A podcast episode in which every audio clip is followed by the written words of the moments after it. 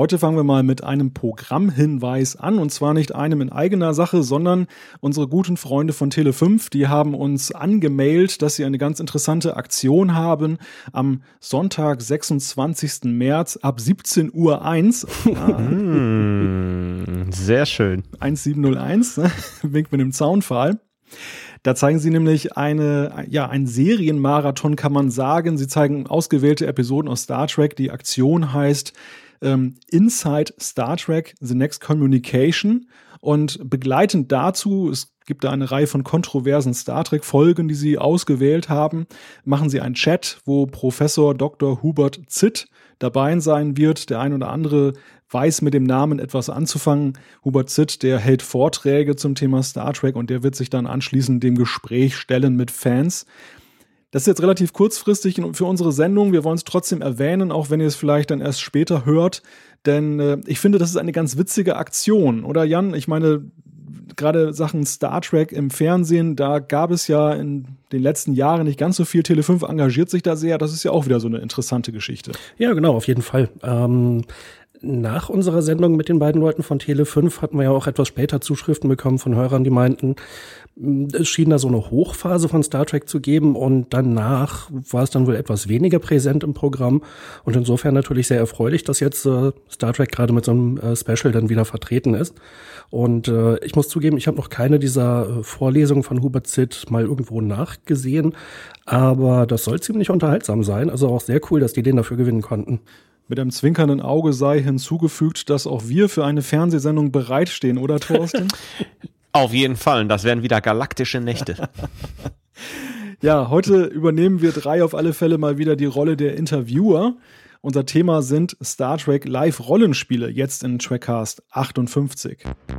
Hallo, hier ist Captain Riker und ihr hört den Trackcast. Energie, Energie. Trackcast, der Star Trek Podcast mit Jan-Patrick Schlame, Thorsten Kroke und Malte Kirchner. Kennt ihr Star Trek Live-Rollenspiele? So war eine E-Mail von Alex Kalcher an den Trackcast übertitelt und beim genaueren Betrachten seiner Erläuterungen und der beigefügten Bilder zeigte sich, zumindest für mich, wir haben noch gar keine Ahnung. Und aus diesem Grunde haben wir uns Alex und Frank Borina in den Trackcast eingeladen. Mit ihnen wollen wir heute darüber sprechen, was es mit den Live-Rollenspielen auf sich hat, wie genau sie funktionieren und wie aufwendig sie realisiert werden. Herzlich willkommen, ihr beiden. Hallo. Ja, hallo, herzlichen Dank für die Einladung. Dito, ja. Und mit dabei sind natürlich auch meine beiden Mitstreiter. Heute habe ich mir mal was ganz Derbes einfallen lassen für die Anmoderation. Sie spielen im Live-Rollenspiel die Klorolle. Oh.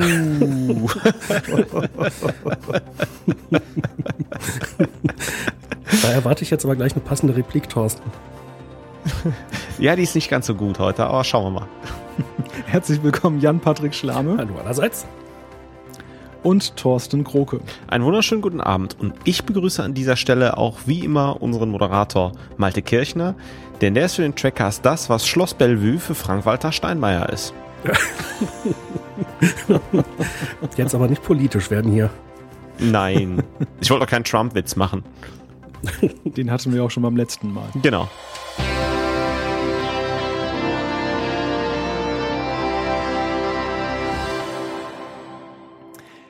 Ja, bevor wir zu unserem Hauptthema kommen, vorher noch zu den News und vor allem dem obligatorischen Thema Discovery, aber erstmal eine andere Neuigkeit und die finde ich ganz interessant, die kursierte in den letzten Wochen auch durch das Netz.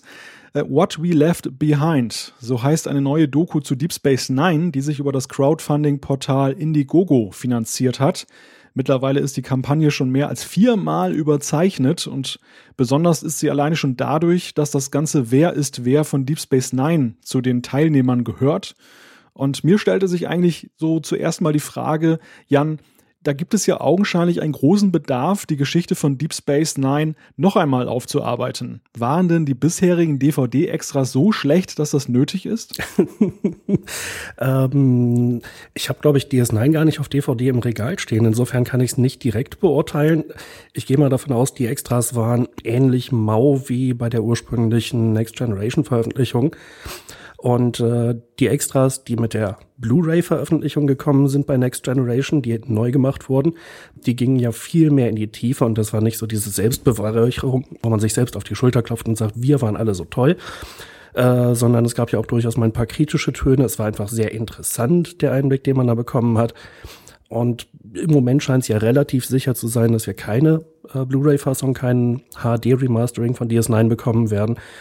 Insofern finde ich das natürlich sehr cool, dass die Fans jetzt, äh, ich glaube, schon über 600.000 Dollar zusammengetragen haben, damit die Macher äh, diese, diese Doku rausbringen können. Und äh, das ist ja, finde ich, vielleicht auch so ein kleiner Wink mit dem Zaunpfahl Richtung CBS, dass man da ja vielleicht doch noch ein bisschen Geld generieren könnte, wenn man bei DS9 noch mal was macht. Was ja auffallend ist an der ganzen Geschichte, es wurde ja immer in der Vergangenheit davon gesprochen, dass sich die Schauspieler von Deep Space Nine und auch die Produktionscrew so als Familie begriffen haben. Das sagen ja eigentlich fast alle bei den Serien, egal wo. Insofern nimmt man das so ein bisschen als selbstverständlich wahr. Aber bei diesem Projekt zeigt sich ja, dass jetzt ja nicht nur durch dieses Vertragsverhältnis für eine Serie augenscheinlich eine Nähe hergestellt ist, sondern diese ganzen Leute haben über die vielen Jahre, Deep Space Nine ist ja auch eine ganze Weile her, ja doch anscheinend irgendwo die Verbindung gehalten Leuten. Okay, das fällt leicht, wenn man sich ständig auf Conventions sieht, aber haben jetzt auch Lust, augenscheinlich, unabhängig davon, der eine ist ja mehr und der andere weniger erfolgreich, haben sie alle Lust eben anscheinend auf dieses neue Projekt. Mit einer Ausnahme, Avery Brooks, der zählt nämlich nicht zu der Liste derer, die jetzt vom Cast dann dran teilnehmen, aber alle anderen sind dabei, Thorsten, und ja, das ist auch irgendwie was Besonderes, oder? Auf jeden Fall. Und das hatte ähm, meine Neugier geweckt. Wir haben ja später in den Zuschriften, so bin ich drauf gestoßen, hat der Christoph aus Erkelenz uns auf ähm, die Crowdfunding-Kampagne hingewiesen. Dann habe ich mir das äh, Video angeguckt und ich muss sagen, das ist eine tolle Sache und äh, freue mich, wenn das rauskommt. Also das schaue ich mir auf jeden Fall an.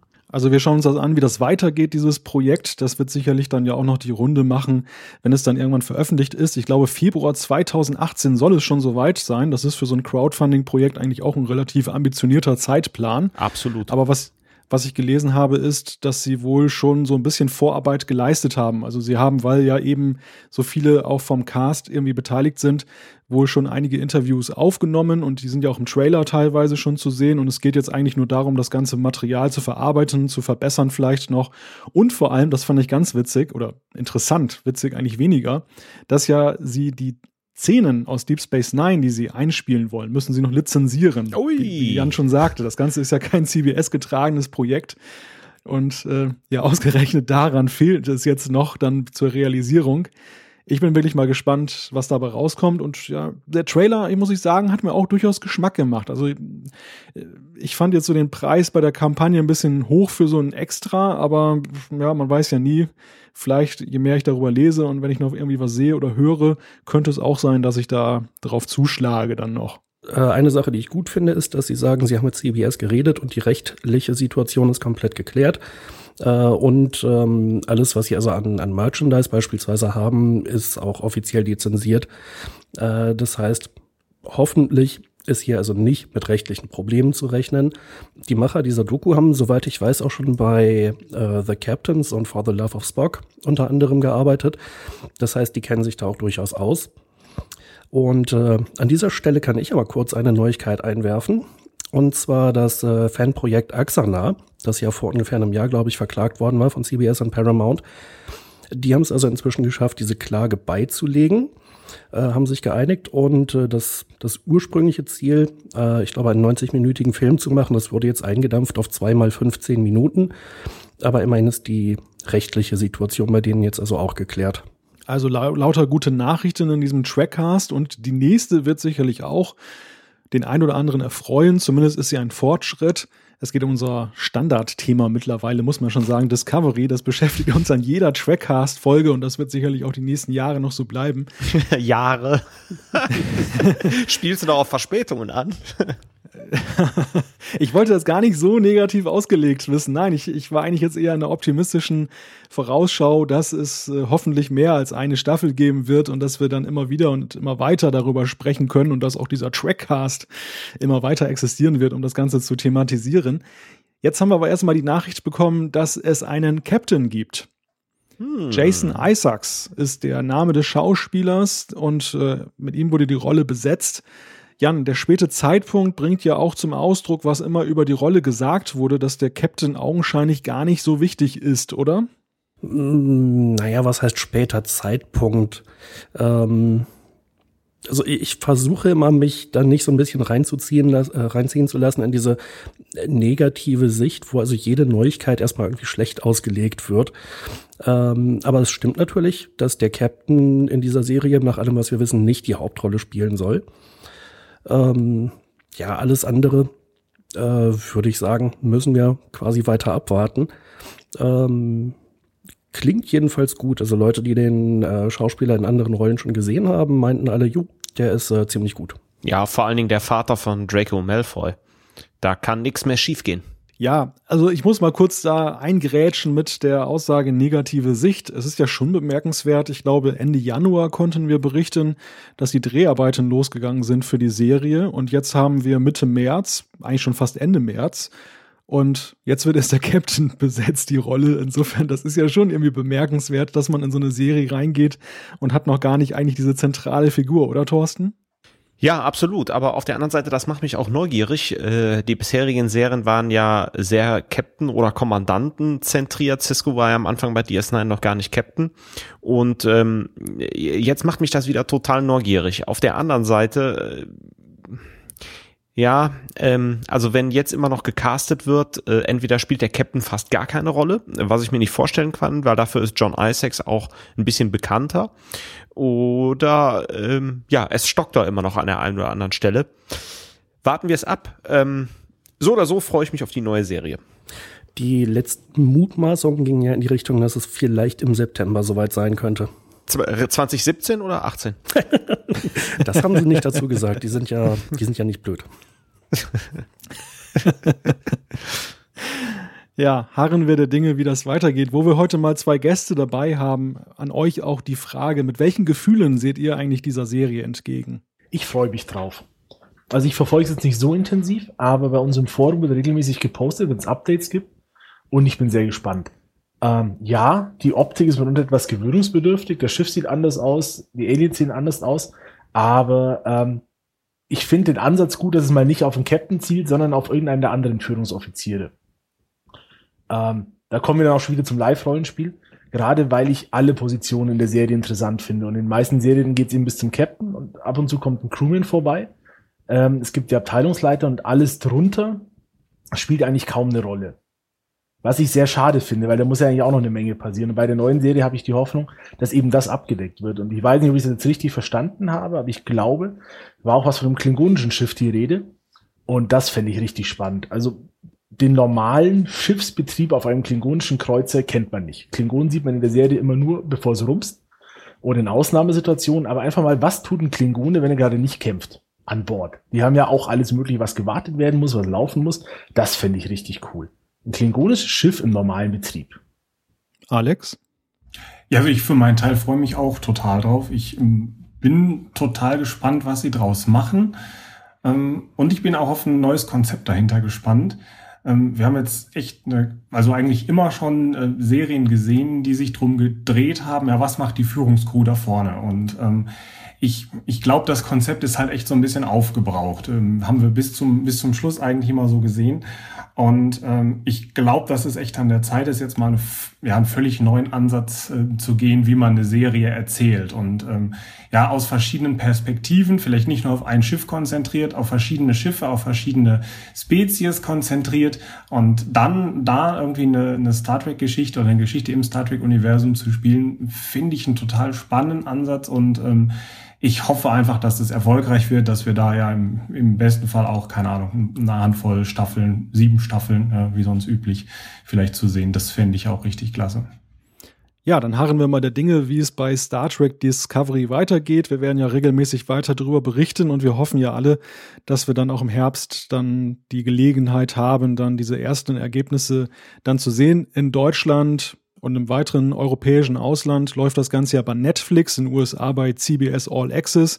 Also wir Europäer sind da durchaus im Vorteil, kann man sagen. und äh, ja, wir sind gespannt.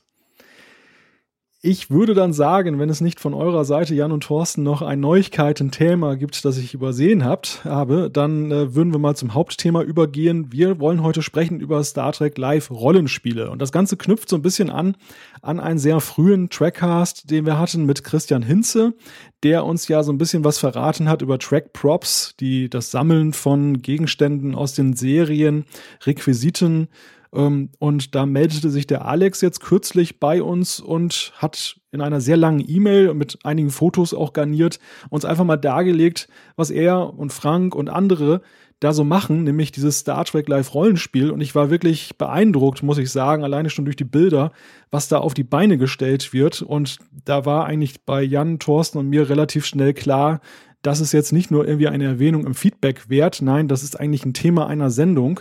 Und da haben wir dann die beiden einfach mal eingeladen. Und wir freuen uns heute, dass wir sie bei uns haben, dass sie uns ein bisschen erzählen können. Und ja, fangen wir mal an mit der Begriffsbestimmung. Was ist denn eigentlich Star Trek Live Rollenspiel und wie sieht das bei euch aus?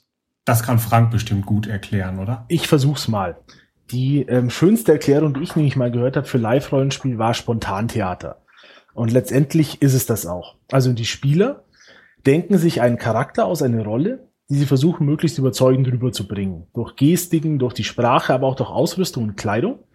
Und die hangeln sich an der Handlung entlang. Wir sprechen ja meistens von einem Plot. Ähm, dass das Ganze überhaupt stattfinden kann, leistet im Vorfeld die Orga, also die Organisatoren, äh, die ganze Arbeit, um zu planen, wo findet das Ganze statt, wie viel kostet es, wer kann sich anmelden, wie sieht es mit der Verpflegung aus. Und vor Ort führt dann die Spielleitung, kurz SL, durch die eigentliche Handlung. Die Handlung ist natürlich nicht völlig willkürlich. Klar, wir müssen, also muss vorbereitet werden. Du brauchst Kostüme, du brauchst ähm, Aliens, die auftauchen. Ähm, das heißt, es ist schon ungefähr klar, in welche Richtung es geht. Aber die Spieler agieren da relativ frei an dieser Handlung. Und ähm, damit sie vorwärts kommen oder damit Dinge passieren, gibt's neben den Spielern oder kurz SCs noch die sogenannten Nicht-Spieler-Charaktere. NSCs, die auftauchen mit einem bestimmten Zweck. Also die werden von der SL gesteuert oder von der SL gebrieft entweder bringen sie Informationen oder Befehle oder es sind einfach Leute, die man unterwegs trifft, Aliens von einem anderen Schiff oder gegebenenfalls auch Feinde, die angreifen. Und so hangelt man sich Stück und Stück an, der, an dem Plot entlang, bis es am Ende eine Auflösung gibt. Und ähm, das Wichtigste daran ist aber das Spiel mit den anderen. Also es geht nicht drum, ähm, eine perfekte Darstellung abzuliefern, sondern mit anderen Spaß zu haben und dabei eine tolle Show zu erzeugen. Mit wie vielen spielt ihr da? Das kommt drauf an. Ähm, Unsere Cons sind für Live-Rollenspiele relativ klein. Das geht von 10, 15 Leuten bis maximal 50 Personen. Ähm, da sind dann aber auch alle mit dabei. Also sind dann ungefähr die maximal die Hälfte oder zwei Drittel sind Spieler. Dann hast du noch die NSCs, dann hast du noch Leute, die kochen müssen ähm, und DSL dazu. Und dann ist das Haus meistens auch schnell voll. Ähm, zumal du auch beim Star Trek gucken musst, dass das Ganze dreckig bleibt und dass jede Abteilung, jeder Spieler auch was zu tun hat. Also ich muss sagen, äh, von, von Live-Action-Rollenspielen, das nennt man ja auch LARP, Live-Action Role-Playing Game, da habe ich schon mal von gehört, dass also Leute äh, dann auch irgendwie in, in Fantasy-Kostümen durch die Gegend ziehen äh, und da wirklich eine große Aktion draus machen. Aber wie seid ihr auf die Idee gekommen, das Ganze jetzt in äh, Star Trek zu machen? Ich kann nur sagen, wie ich dazugekommen bin, denn als ich der Gruppe beigetreten, beigetreten bin, gab es die schon. Ähm, ich habe die übers Internet gefunden. Und äh, ich habe bis dahin Live-Rollenspiele gemacht. Ich habe ähm, Fantasy gespielt, ich habe auch mal Shadowrun gespielt, ich habe auch mal Star Wars gespielt. Und ich habe durch Zufall beim Googlen eine Gruppe gefunden, die Star Trek Lab macht. Und dann dachten wir, das probierst du einfach mal aus. Ähm, wie sich die Leute im Vorfeld zusammengefunden haben, ich glaube, mit großem Ausrufezeichen, die haben zusammen Fantasy gespielt. Und mit einigen Leuten aus dieser Fantasy-Gruppe und weiteren dazu ist dann der erste Con entstanden. Aber das war, wie man so schön sagt, vor meiner Zeit. Ähm, jetzt ganz konkret, äh, spielt ihr denn immer eine feste Rolle? Äh, und wenn ja, wie sieht die aus? Ich spiele meistens eine feste Rolle. Meine Standardrolle ist der Sicherheitschef der USS Exeter, also das Schiff, das wir bespielen, Lieutenant Commander Bruce Wagner. Den habe ich auf dem ersten Con angefangen. Ganz pragmatisch, pragmatisch als Mensch, weil ich nicht wusste, wie viel Spaß mir das Ganze macht und weil ich dann ganz ehrlich auch nicht allzu viel Aufwand investieren wollte. Aber es hat mir sehr viel Spaß gemacht, ich bin dabei geblieben. Äh, das heißt nicht, dass ich den Charakter immer spiele. Manchmal habe ich noch andere Charaktere, unter anderem in Klingonen. Und manchmal bin ich aber auch auf der, der NSC-Seite oder auf der SL-Seite. Aber was bei uns eigentlich immer konstant ist, ist das Schiff als, als Rahmenhandlung, das Schiff oder dessen Besatzung. Genau, also in meinem Fall ist es ähm, zum Beispiel ähm, auch sehr ähnlich. Ich spiele auch denselben Charakter in, in den, auf den allermeisten Cons eigentlich. Das ist ähm, inzwischen Lieutenant Junior Grade Talovix, also ein Vulkanier, der ist inzwischen Chefingenieur an Bord. Den spiele ich ja eigentlich auch von Anfang an. Das ist jetzt etwa 15 Jahre her und äh, über diesen Zeitraum spiele ich den. Ähm, und äh, ja, zwischendurch, genau wie Frank das auch gerade sagte, ist man halt auch mal auf der NSC-Seite, also spielt irgendwie einen Statisten oder äh, irgendwie ein Alien-Volk, was halt vorbeikommt. Oder was ich auch ganz gern mache, dann zwischendurch mal Orga, also mir selbst eine Geschichte ausdenken, SL sein und so weiter. Das ist auch hin und wieder immer äh, auch mal eine schöne Sache. Bevor wir äh, quasi inhaltlich äh, einsteigen, ähm, mit so 30 bis 50 Leuten, das ist ja schon nicht so ganz wenig, finde ich. Da braucht man überhaupt erstmal eine Location. Ähm, habt ihr da immer oh, das, ja. äh, dasselbe oder ist das dann irgendwie jedes Jahr und jedes Mal wieder die Suche, wo können wir jetzt dieses Mal hingehen? Ähm, meistens nein. Also wir haben eine Liste von Locations, die wir kennen, von denen wir wissen, dass die Buchung klappt, dass die Preise in Ordnung sind, dass das Umfeld drumherum schön ist und dass wir da spielen können. Und ähm, unsere Schiffskons, also die, wo ihr auch die Fotos von gesehen habt, wo wir unsere gesamte Kulisse auffahren, da haben wir tatsächlich eine feste Location, die wir jedes Jahr buchen, meistens schon ein oder eineinhalb Jahre im Voraus. Ähm, die kennen wir, man kennt uns dort, man weiß, dass wir die Sache ordentlich und sauber hinterlassen und wir wissen, dass wir Platz haben für unseren ganzen Kram. Ähm, und das ist tatsächlich gar nicht so leicht. Wir versuchen ja jede Abteilung darzustellen, damit auch jeder Abteilung einen Raum zu geben. Und dann wird's auch schon schwierig. Ich meine, du hast die Brücke, dann hast du den Maschinenraum, die Sicherheit, die Krankenstation, das Counseling, Ops, Con. Ein Shuttle haben wir auch noch. Und das Haus muss also eine, schon eine gewisse Größe mitbringen. Das geht sonst gar nicht. Und bei so einer Größe und bei so vielen Spielern brauchst du auch entsprechende Möglichkeiten, Leute zu bekochen. Ähm, da brauchst du auch eine Küche, die einen Standard hat. Und bei dem, bei dem besagten Haus in Bielefeld haben wir nur gute Erfahrungen gemacht. Da sind wir jetzt seit 15 Jahren, glaube ich. Und ansonsten gucken wir immer mal wieder. Geht das so in Richtung Jugendherberge oder ist das dann schon so ein ausgewachsenes Veranstaltungszentrum oder in, in welche Richtung geht das ungefähr? Das sind Jugendhäuser, ja. Jugendhäuser oder Freizeitheime, ähm, meistens zur Selbstbewirtung, ähm, die du relativ unkompliziert buchen kannst. Weil der Preis auch immer ein Argument ist, oder zumindest war. Also als wir angefangen haben, haben wir alle noch studiert. Und damit sollten die Cons auch nicht zu teuer sein. Das versuchen wir bis heute zu halten, damit das Finanzielle niemanden abschreckt. Und damit ist klar, dass die Nacht nicht allzu viel kosten wird. Das führt mich zu der Frage, ähm, ja, was für Teilnehmer sind das? Also bei so vielen Menschen, da habt ihr sicherlich einen Querschnitt dann euch durch, durch verschiedene Altersklassen, Männlein und Weiblein gleichermaßen. Vielleicht könnt ihr erstmal zu euch etwas sagen. Wie alt seid ihr? Was macht ihr so beruflich? Aber auch, was für Leute sind da noch so mit dabei vertreten? Ja, wir sind eigentlich ein komplett bunt gemischter Haufen. Also ich bin 35 Jahre inzwischen. Ich arbeite als äh, technischer Redakteur in einem äh, Maschinenbauunternehmen, also was äh, völlig bodenständiges, fast schon spießiges, kann man sagen. Ähm, und äh, ja, also wir haben ein total breites Spektrum eigentlich. Ich glaube, ja, die Älteren oder Ältesten bei uns sind irgendwie, weiß nicht, Anfang 50, Mitte 50, glaube ich. Ähm, wir haben immer wieder neue Leute dabei, die dann äh, irgendwie aus dem Studium kommen und gerade auf der Suche sind nach einem neuen Hobby oder sowas in der Richtung. Also relativ bunt gemischt. Ähm, inzwischen kommt immer wieder auch mal dann äh, das Thema Kinder auf. Hat natürlich auch der ein oder andere dann von uns inzwischen, muss man auch irgendwie mit integrieren. Und äh, ja, wirklich bunt gemischt ähm, durch, durch alle Altersgruppen, durch alle Schichten durch. Was Alex sagt. Ähm, angefangen habe ich auch als Student. Mittlerweile bin ich 40 ich bin IT-Unternehmensberater mit Schwerpunkt auf Projektmanagement und ähm, auch bei der Kindergeschichte betroffen. Also mittlerweile haben wir eine Tochter. Und ähm, wie Alex sagt, querbeet, was ich aber tatsächlich feststelle, ähm, eine Tendenz, dass die neuen Teilnehmer ähnlich unserem Alter sind. Also das Hobby altert schon ein bisschen mit uns. Gefühlt. Als wir angefangen haben, haben die meisten studiert und jetzt sind die meisten voll im Beruf. Und ähm, das ganz junge Nachwuchs, wenn ich jetzt mal nachkommen würde, ist eher die Ausnahme. Auch wenn wir ähm, auf einer Convention sind, also nicht auf einem Live-Rollenspiel, sondern zum Beispiel auf Science-Fiction-Tagen. Die Leute, die uns ansprechen, das sind, die sind in unserem Alter, die haben mit uns die Serie geguckt damals, als sie noch im Fernsehen lief. Die kennen sie vielleicht noch von ihren Eltern. Ähm, Originalserie.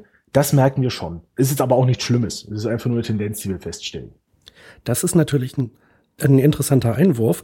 Habt ihr den Eindruck, dass die neuen Filme da euch auch neue Leute zugespült haben oder dass wenigstens mal so ein paar neue Interessenten kamen, die jetzt vielleicht auch ein bisschen jünger sind und vielleicht noch irgendwie noch Schüler und noch nicht Student? Oder hat das bei euch eigentlich gar keinen Einfluss gehabt? Das ist genau der Gedanke, den ich auch gerade hatte. Ähm, wir äh, sind auf, auf einer äh, Messe immer einmal im Jahr in Speyer und kommen da mit ganz vielen äh, Science-Fiction-Fans auch in Kontakt und ähm, so ein ab und zu ist so, gerade so im letzten Jahr ist es dann ein, zwei Mal passiert, da lief dann jemand rum, der ein, äh, eine Uniform anhatte aus eben den, den Abrams-Film und äh, dann kommt man ins Gespräch und dann äh, stellt man im Gespräch fest, hey, die wissen gar nicht, dass da noch was hinter ist und äh, Captain Picard und Captain Kirk sagt ihnen nur so ganz grob was und die kennen eigentlich nur die neuen Kinofilme. Ähm, das ist so eine ganz seichte Tendenz, würde ich sagen. Und ähm, ich bin sehr gespannt, wie sich das vielleicht auch durch die neue Serie dann auswirkt. Ob dann dadurch halt auch ähm, ja, neue Leute dann so ein bisschen mit an das, an das Fandom rangeführt werden. Weil ich sag mal, wenn man jetzt heute, keine Ahnung, ähm, Jugendlicher ist, dann ist es halt auch echt schwierig, sich für eine Serie zu begeistern, die, keine Ahnung, im schlimmsten Fall 50 Jahre alt ist. Ne? Jetzt ähm, habt ihr ja schon gesagt, man versucht die Kosten da ein bisschen klein zu halten. Ähm, was ist das denn für ein Kostenfaktor äh, bei dem Hobby? Der ist eigentlich, wenn man sich überlegt, wie oft du das ausübst, nicht so wild. Ähm, also beim, du hast ja einmal die Convention, so diese Live, die Labs selber, und dann hast du natürlich beliebig Möglichkeit, in die Ausrüstung Geld zu stecken. Ähm, was du im mindestens brauchst bei uns, schwarze Hose, schwarze Schuhe, das hat jeder zu Hause einen farbigen Rolli. Das hat auch fast, also die kriegst du auch für billiges Geld. Das Einzige, was immer ein bisschen teurer wird oder schwerer zu kriegen, das sind ähm, die Deep Space Nine Uniform. Also ähm, schwarz-graues Schulterteil. Ähm, aber auch da gibt's mittlerweile wahrscheinlich durch die Abrams-Filme auch wieder diverse Hersteller, die die verkaufen. Und ein Con kostet für ein Wochenende zwischen 90 und 100 Euro und dieser 5 Tage Schiffskon liegt zwischen um die, ja, um die 250 Euro. Ist im Rahmen. Durchaus im Rahmen, ne? Man, man muss halt dazu sagen, es ist, ähm, es ist halt die Übernachtung mit dabei, es ist Vollverpflegung mit dabei. Ähm, und äh, dann bleibt da unterm Strich gar nicht mehr so viel Geld am Ende über, was wir dann halt für, äh, ja, weiß ich nicht, spezielle Ausrüstung und so weiter ähm, verwenden. Ähm, und von unserer Seite aus ist es ja auch halt, also es ist ja ein reines Hobby. Wir verdienen da ja kein Geld mit und ähm, äh, jeder Cent, der halt irgendwie an, an, an Einnahmen da reinfließt, der geht halt auch irgendwo in, in das Vereinsbudget dann wieder über.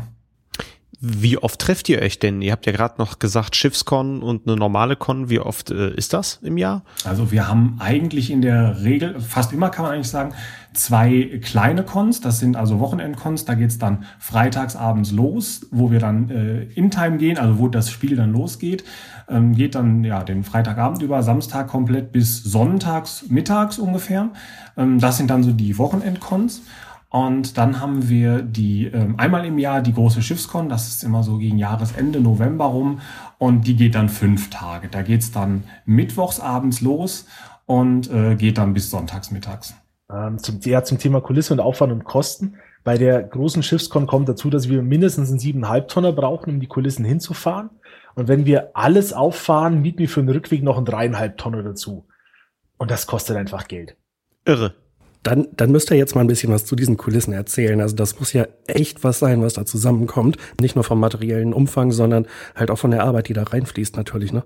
Ja, das, das so. genau, das ist das, was ähm, noch dazu kommt. Also das sind unsere offiziellen Veranstaltungen, aber Alex ist da federführend mit mehreren Bastelwochenenden im Jahr, ähm, im Sommer fast oder in warmen Monaten fast monatlich, um die Kulissen instand zu halten oder zu erweitern oder wieder auf ein neues Level zu bringen. Aber da würde ich jetzt an dich übergeben, Alex, weil das ist ganz klar dein Revier. Hm, okay, ja, ich kann mal so ein bisschen was erzählen.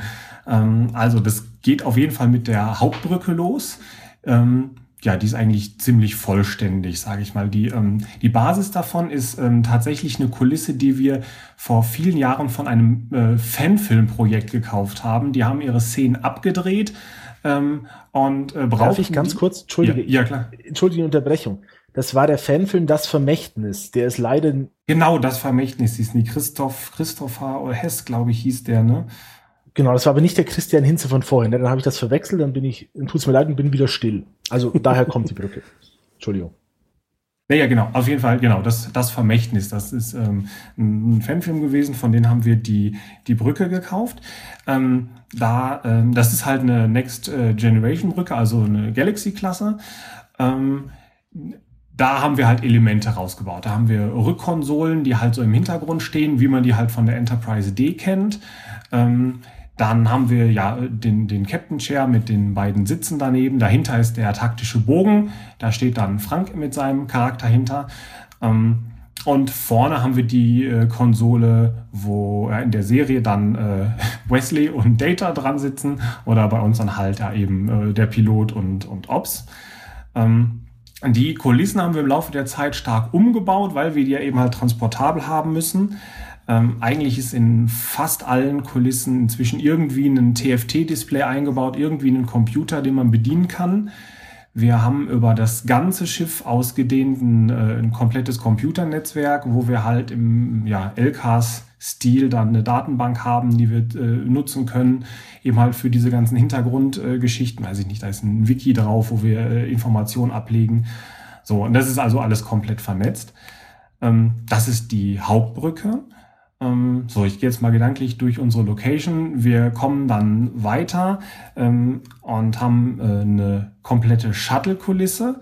Ähm, auch die haben wir von dem Fanfilm äh, gekauft und haben die auch sehr aufwendig äh, transportabel gebaut. Das ist also so ein, so ein kleines ähm, ja, Shuttle, wie man es auch von der Enterprise D kennt. Die L-Bats. Ähm, ja, nee, nicht das Ding, sondern die, das ist eine Nummer größer. Was ist denn das, Frank? Was ist denn das für ein Typ? Typ 6. Typ 6, genau, richtig, Typ 6. Okay. Ein, ein Typ 6 Shuttle. Ähm, auch da Pilotensitz, Ops drin, ganze Menge äh, Konsolen und äh, ja, alles, äh, alles beleuchtet dann. Da sind halt immer L entweder LED-Streifen oder Neonröhren im Hintergrund und dann ist das halt mit diesem coolen LKs-Designs äh, beklebt, dass es halt eben halt nach einer ähm, Konsole aussieht. Und in vielen Fällen haben wir inzwischen äh, Tablets oder Touchscreens eingebaut, mit denen man das dann bedienen kann. Ähm, wenn ich von da dann weitergehe, wir haben ein Sicherheitsbüro, ähm, da haben wir dann eine ganze Menge Phaser-Locker und äh, Standkonsolen. Ähm, eine Brick gibt's da, dass wir also, wenn wir irgendwo einen Bösewicht schnappen, den auch einsperren können hinter einem Kraftfeld. Ähm, unser Konferenzraum, gut, der ist relativ unspektakulär, was die Kulisse betrifft. Das ist ein großer Tisch mit grauem Stoff drüber, aber äh, ja, da verbringen wir viel Zeit, weil wir natürlich, äh, also die, die Plot-Dinge müssen natürlich auch alle besprochen werden in Time. Ähm, dann gehe ich mal die Treppe runter. Also natürlich ist es der Turbolift in Time. Und ähm, dann kommen wir in den Maschinenraum. Da äh, gibt es einen Warp-Kern, der auch inzwischen komplett mit LED-Streifen ausgestattet ist. Die, äh, man kann dann halt mit so einem Online-Interface das Leuchtmuster einstellen. Das ist auch immer ganz lustig, das sind so kleine Spielereien. Ja, da gibt es einen großen Pool-Table in der Mitte, wo das Master-Status-Display von unserem Raumschiff, von der Exeter zu sehen ist. Eine ganze Menge Konsolen, ähm, ganze Menge ja, an, an Arbeitskonsolen, Arbeitsstationen. Ähm, und direkt daneben schließt die Krankenstation an. Da äh, haben wir zwei, drei Biobetten, chirurgischen Rahmen, ja, dieses runde Ding, was dann über dem Bauch von dem Patienten so zugeht, kennt man ja auch.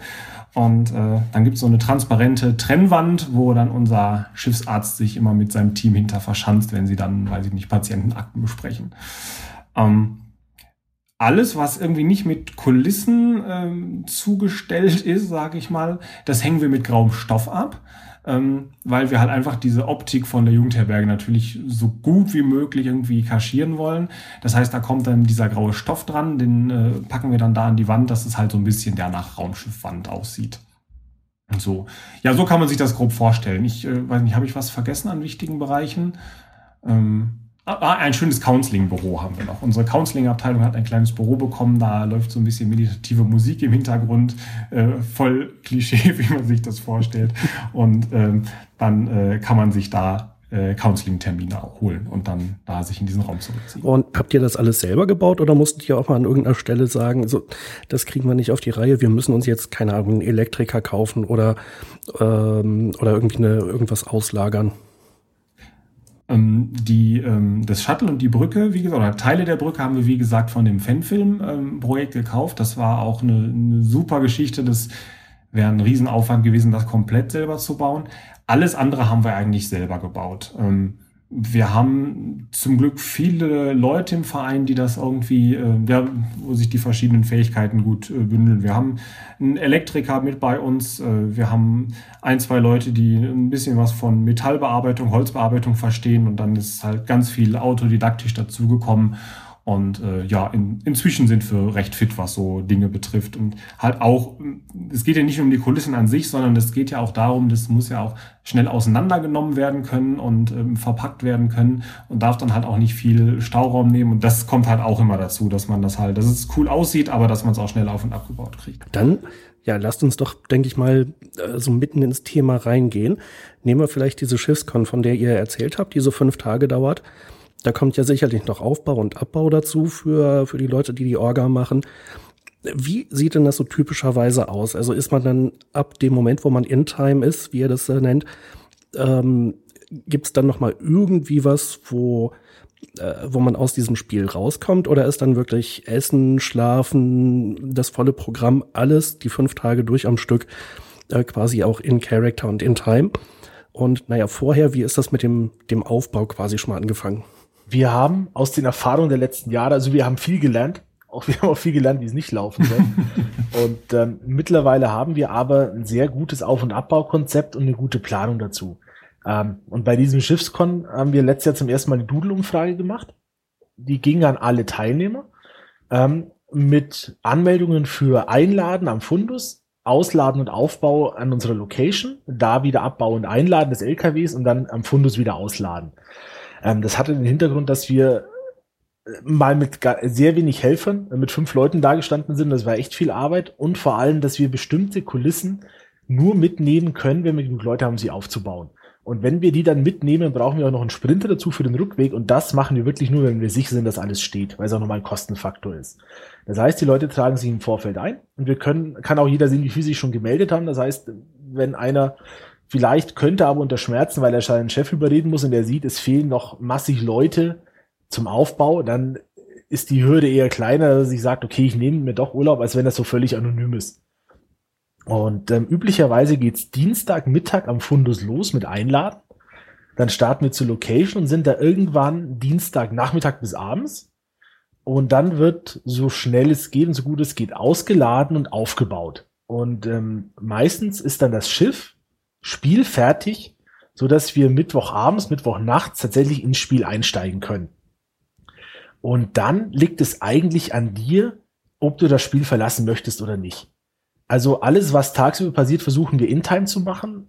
So das Essen, das Spiel logischerweise auch und auch den Küchendienst, wenn er anfällt. Also es geht halt nicht ohne und deswegen hat unser Schiff in Time eine Köchin und eine echte Küche und deswegen ist es in Time auch okay, dass jeder mal in der Küche steht und spülen hilft. Klar, das passt nicht zum Rang, ähm, aber in dem Fall folgt einfach das reale Leben oder das Outtime dem In-Time. Und wenn du die richtigen Leute auf dem Zimmer hast und das selber willst, kannst du auch noch in Time ins Bett gehen und am nächsten Morgen in Time guten Morgen sagen. also wir haben nachts keinen Plot normalerweise, weil wir den Leuten einen Schlaf geben wollen. Ähm, denn die Tage, das klingt zwar seltsam beim Hobby, aber die können echt anstrengend sein. Ähm, wir wollen ja die Leute unterhalten oder Leute wollen unterhalten werden. Wir bieten Plot und dazu kommen regelmäßige Abstimmungen. Das sind ja die berühmten Abteilungsleiterkonferenzen. Und nach so einem vollen Tag, auch wenn ich den Sicherheitschef nur spiele, ich bin Filter. Ich fall dann tot ins Bett. Und dann noch ein Alarm mitten in der Nacht wäre zwar sicher mal cool, aber das mache ich auch nicht allzu oft. Das heißt, du kannst auch einfach ähm, irgendwann aufs Zimmer gehen, die Uniform ausziehen, hast dann deine Ruhe, kannst duschen, schlafen, am nächsten Morgen aufstehen und wenn du runterkommst zum Frühstück, dann bist du wieder in Rolle. Wenn du das nicht willst und du hast die richtigen Leute auf dem Zimmer, also ich habe auch immer Deko dabei, damit ich zur Not auf meinem Zimmer mit jemandem spielen könnte. Das ist ein vertrauliches Gespräch unter vier Augen, ist halt in der Jugendherberge mit diesen knallbunten Bettbezügen, irgendeinem hübschen Häkeldeckchen schwierig, wenn du ein paar Sachen hast, die den Raum irgendwie Star Trekiger machen. Ähm, Beispiel ein Stasisfeld oder jetzt neu und cool habe ich zu Weihnachten gekriegt, den Akademiering in einer beleuchteten Schatulle. ähm, das rundet das Ganze so ein bisschen ab. Klar, ist immer noch ein Jugendherbergsraum, aber das ähm, gibt dir ein anderes Gefühl. Und wir versuchen, die Leute im Spiel zu lassen. Also, dass wir jemanden zur Seite nehmen und eine Outtime-Anweisung zu geben, ist eher die Ausnahme. Wir versuchen da die Kommandohierarchie zu nutzen. Also, du hast einen Captain, der ist NSC. Das heißt, er spielt weitgehend frei, kriegt aber regelmäßig mal einen Stupser von der Spielleitung, in welche Richtung das gehen soll. Und ab da kannst du ja dank einer funktionierenden Hierarchie alles über die Leute steuern. Und die spielen schon lang genug, die wissen dann schon, wie der Hase läuft. Aber eigentlich ist es ähm, tatsächlich wirklich so, dass wir sagen, wir spielen 24 Stunden in Time. Das ist so das Ziel. Ähm, Natürlich klappt das auch nicht immer, muss man jetzt fairerweise dazu sagen. Es kommt immer mal vor, dass sich zwei, drei Leute irgendwie, die sitzen irgendwo und äh, dann, wir nennen das dann Outtime-Blase. Also das heißt, äh, man hört das dann halt schon an den Gesprächsinhalten, äh, wenn die dann halt Outtime sind. Das ist auch okay, aber äh, dann gibt es manchmal so einen kleinen, leichten Hinweis dazu, hey, zurück ins Intime ähm, und äh, so. Und wenn sie halt Outtime sein wollen, dann ziehen sie sich halt irgendwo hin zurück. Ähm, wo sie dann halt die anderen nicht im Spiel stören, aber eigentlich ist es tatsächlich so 24 Stunden in Time. Wie muss man sich das denn vorstellen, dass die Spielleitung einwirkt? Ist das dann so wie Schiedsrichter beim Fußball, die dann so mitlaufen und dann hier und da eingreifen? Oder ist das so über Kommunikationswege, dass die irgendwie zum Beispiel über die Konsole eine Nachricht schicken oder dass dann die ähm, einzelnen Charaktere dann ansprechen, aber dann so dezent, ähm, dass das dann gar nicht so der, der Mehrheit auffällt? Wie genau funktioniert das? Sowohl als auch, kann man eigentlich sagen. Also in, in Schlüsselszenen oder also in Schlüsselszenen sind sie auf jeden Fall immer mit dabei. Ähm, es gibt so eine Regelung, dass sie halt, sie tragen so, so ein Baseball-Cap, das ist halt das Zeichen, dass man äh, Outtime ist oder also halt im Spiel nicht vorhanden ist. Dann sind sie in Schlüsselszenen natürlich vorhanden. Ähm, aber es gibt halt auch noch eine ganze Menge andere Möglichkeiten, ähm, genau wie du es gesagt hast, so sie ähm, tippen irgendwie eine Nachricht in eine Konsole ein ähm, die dann irgendwo aufploppt. Ähm, wir haben ja, äh, also wir tragen alle Funkgeräte bei uns, die äh, halt im Endeffekt die Schiffskommunikation oder die Kommunikation an Bord dann ähm, darstellen. Darüber geht es halt auch. Und was natürlich auch geht, ist über die NSCs, also die, die gesteuerten Charaktere. Ähm, und das ist natürlich auch eine Möglichkeit, wenn dann die SL merkt, okay, hier entwickelt sich gerade irgendwas in eine Richtung, ähm, die mir nicht passt oder das geht mir gerade zu langsam oder ich muss die ein bisschen schubsen, dann ähm, geben die halt einen Hinweis an die NSCs und die können das dann halt in Time im Spiel verpacken, das dann halt an die Spieler weiterzugeben, ähm, in welche Richtung es sich jetzt entwickeln könnte. Und ergänzend, weil du also als Spieler hast du auch oft Fragen, wenn du vor einem Problem stehst oder ein Rätsel nicht knacken kannst oder gerade gar nicht weiter weißt, ist ja aus der Serie beliebt, du fragst den Computer. Und ähm, in dem Fall kommt die Computerantwort eben von der SL und damit kannst du dann meistens schon ein bisschen mehr anfangen. Und wir haben auch versucht, das ein oder andere über, über feste Floskeln ähm, abzufangen. Zum Beispiel, du hast einfach immer wieder Plotpausen. Also wo nichts passiert. Das ist zwischendurch sogar ganz angenehm. Und wenn DSL eine feste Zeit vorgesehen hat, wo du Zeit hast für Charakterspiel, für Abteilungsspiel, mal eine Übung zu machen oder dich einfach nur auszuruhen, dann brauchen wir genau x Stunden zum Zielpunkt. Und wenn die Ansage kommt, dann wissen wir, jetzt hast du drei Stunden Ruhe. Wenn es heißt, wir kommen ungefähr dann und dann dem System an, dann weißt du, es läuft. Bleib auf der Hut. Und auch so schaffst du es im Spiel zu bleiben und ähm, geschickt gesteuert zu werden. Ihr habt ja eingangs erwähnt, dass ihr verschiedene Charaktere äh, bekleidet und ähm, auch, ich glaube, der eine oder andere auch schon in der Spielleitung tätig gewesen ist. Wie ist denn das? Also einerseits bei den Charakteren ähm, muss man sich da in Anführungszeichen hocharbeiten, dass man dann nur Captain werden kann, wenn man ein gewisses Know-how hat nach ein paar Jahren. Das ist die eine Frage. Und die andere mit der Spielleitung. Ähm, so auf den ersten Blick denkt man oder, oder beim ersten Hören denkt man ja, das ist ja grundsätzlich so, am liebsten möchten eigentlich alle ähm, die Charaktere spielen, aber ich hörte auch so heraus, auch Spielleitung wird als reizvoll empfunden. Das ist jetzt keine Strafe in Anführungszeichen, dass man so ein bisschen außen vor bleiben muss, oder? Dann fange fang ich einfach an. Ich glaube, da äh, durch Zufall sitzen da zwei Positionen in der Telco, äh, in der Skype-Konferenz. Ich bin tatsächlich am liebsten Spieler. Also ich habe schon NSC gemacht, ich habe auch schon SL gemacht, mir macht das auch Spaß, aber am meisten Spaß macht mir erfahrungsgemäß das Spielen selber. Ähm, und bei Alex ist glaube ich, fast ein bisschen andersrum, oder Alex?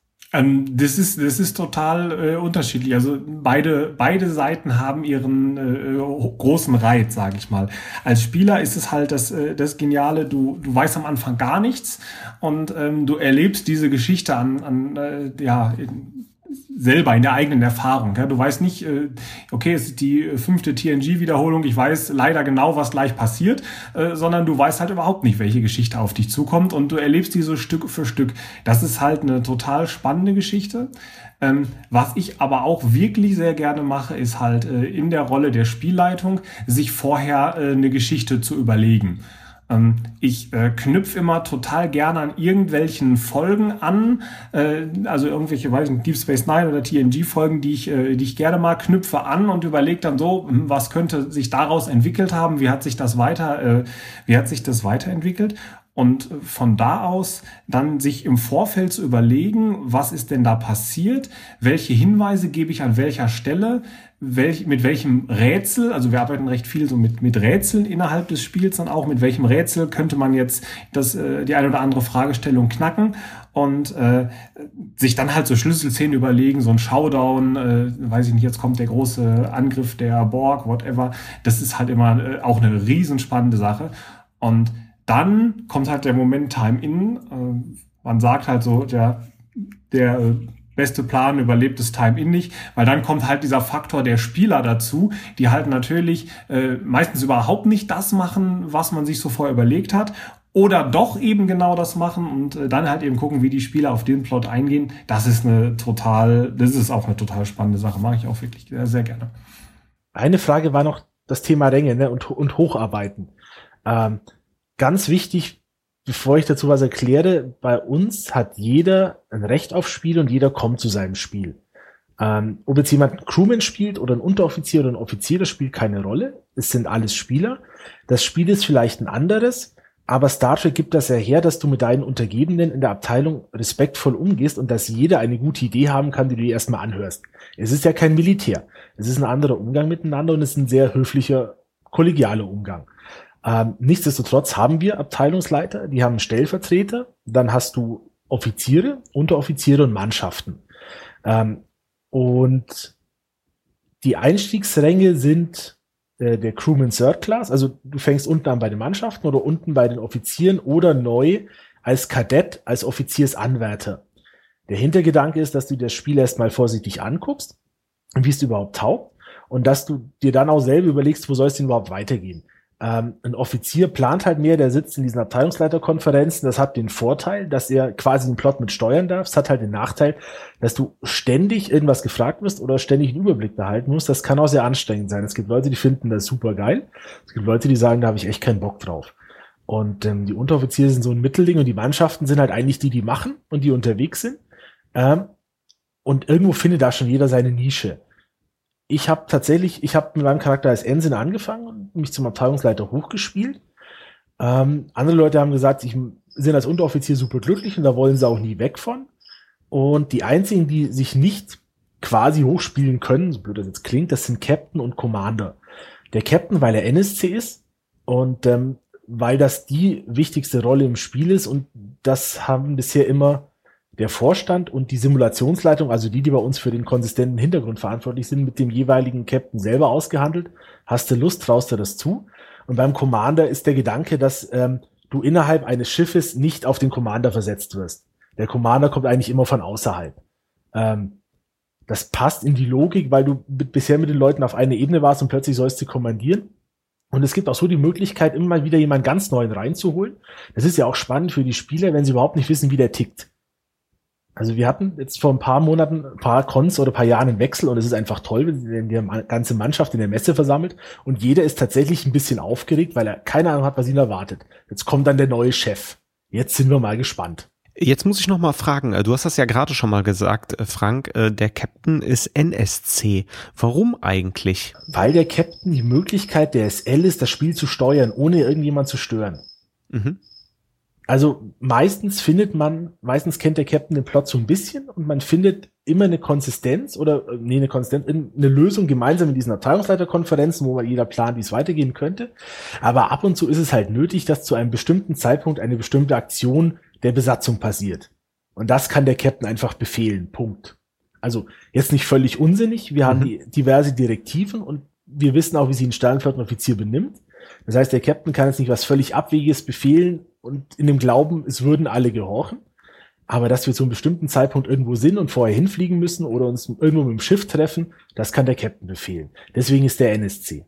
Ähm, jetzt möchte ich noch mal einhaken. Äh, du hast ja gerade beschrieben, äh, du hast dich ja hochgearbeitet vom ähm, Fähnrich oder Enzen äh, bis zum Abteilungsleiter. Ähm, ich bin ja Pen-and-Paper-Rollenspieler und äh, wenn ich da, also ich bin auch in beiden Welten zu Hause, sowohl Spielleiter als auch äh, der Spieler selbst, äh, da funktioniert es ja so wie auch bei den Computerspielen. Es gibt ja sogenannte Erfahrungspunkte und der Charakter wird besser. Jetzt ist das ja beim Live-Rollenspiel ein bisschen schwierig und da möchte ich doch mal die Frage stellen, äh, einer von euch war ja, der Frank war ja Sicherheitschef und der Alex war ja Chefingenieur. Genau. Ähm, also als Ingenieur stelle ich mir das so ein bisschen schwierig vor, wenn man irgendwelche Reparaturen durchführen muss. Also ich bin dazu nicht in der Lage, ich kann auch nicht mal einen Wasserhahn irgendwie vernünftig reparieren bei mir zu Hause, geschweige denn ein Auto. Äh, genauso als Sicherheitschef. Ähm, ich, Frank, ich möchte dir jetzt nicht zu nahe treten, aber ich glaube, äh, der Worf würde, würde dich auseinandernehmen. Ja. Außerdem klingt er viel beeindruckender als ich. Ich habe mal persönlich kurz gesprochen beim Autogramm und ähm, da komme ich nicht rein. Keine Chance. Aber jetzt lasse ich erstmal Alex reden, weil ich rede schon die ganze Zeit hier. Ähm, genau. Also man muss das, also wir haben so eine Grundregel, die heißt, du kannst, was du darstellen kannst. Ähm, mhm. Das heißt, der Trick ist so ein bisschen, ähm, du musst es halt irgendwie vernünftig rüberbringen. Ähm, klar, wenn ich jetzt null Ahnung von dieser ganzen Star Trek-Technologie habe, dann würde ich ja auch wahrscheinlich überhaupt nie auf die Idee kommen, ähm, einen Chef oder einen Ingenieur oder einen Techniker an Bord äh, eines Raumschiffs spielen zu wollen. So, jetzt ist das was, äh, was mir ein bisschen Spaß macht und äh, natürlich hat man auch das Technical Manual mal gelesen und äh, kann so den ein oder anderen Begriff und äh, kriegt im schlimmsten Fall auch mal so ein bisschen Technobabble hin und ähm, damit äh, also damit muss man dann halt im Endeffekt gucken, wie man die verschiedenen äh, Stellen halt dargestellt bekommt. Ich sag mal jetzt einfach als Beispiel, wir haben irgendwo eine, eine Beschädigung an Bord des Raumschiffs und dann ist es halt jetzt meine Aufgabe so, wir reparieren das. Jetzt haben wir in den Kulissen inzwischen sehr viele Dinge eingebaut, um sowas ausspielen zu können. Ich sag mal, da ist irgendwie ein kleines elektronisches Knobelrätsel mit eingebaut. Oder allein schon, sage ich mal, da ist jetzt ein bioneurales Gelpack und das kann man rausziehen. So, und ähm, dann, äh, dann technobabbelt man halt am Anfang so ein bisschen, ja, jetzt haben wir hier einen ODN-Knoten, der ist ausgefallen und äh, weiß ich nicht, wir haben ein Kaskadenfeedback irgendwo in einem Plasmaleiter. Das äh, Bioneural Gelpack in Knoten 13 müsste irgendwie defekt sein, irgendwie so. So, und dann ähm, dann nimmt man halt, dann, dann schaut man halt, wer von den Spielern der, äh, der eigenen Abteilung jetzt gerade ähm, greifbar ist und ähm, schickt dann so ein Team hin. Die nehmen sich dann so ihr Köfferchen, gehen dann dahin und können das ja dann auch ausspielen. Also die machen dann das Shot auf, ähm, die haben dann vielleicht einen Tricorder bei sich, scannen das dann und äh, können dann das Gelpack ausbauen, kommen dann wieder zurück und können es dann durch ein anderes ersetzen. Ähm, so und wenn, ähm, ich sag mal, das jetzt wirklich ein Spielelement auch innerhalb des Plots ist, also natürlich haben wir im Rahmen von einem, von einem Raumgefecht, sage ich mal, Beschädigungen, das reparieren wir dann halt einfach so, wie ich es gerade dargestellt habe.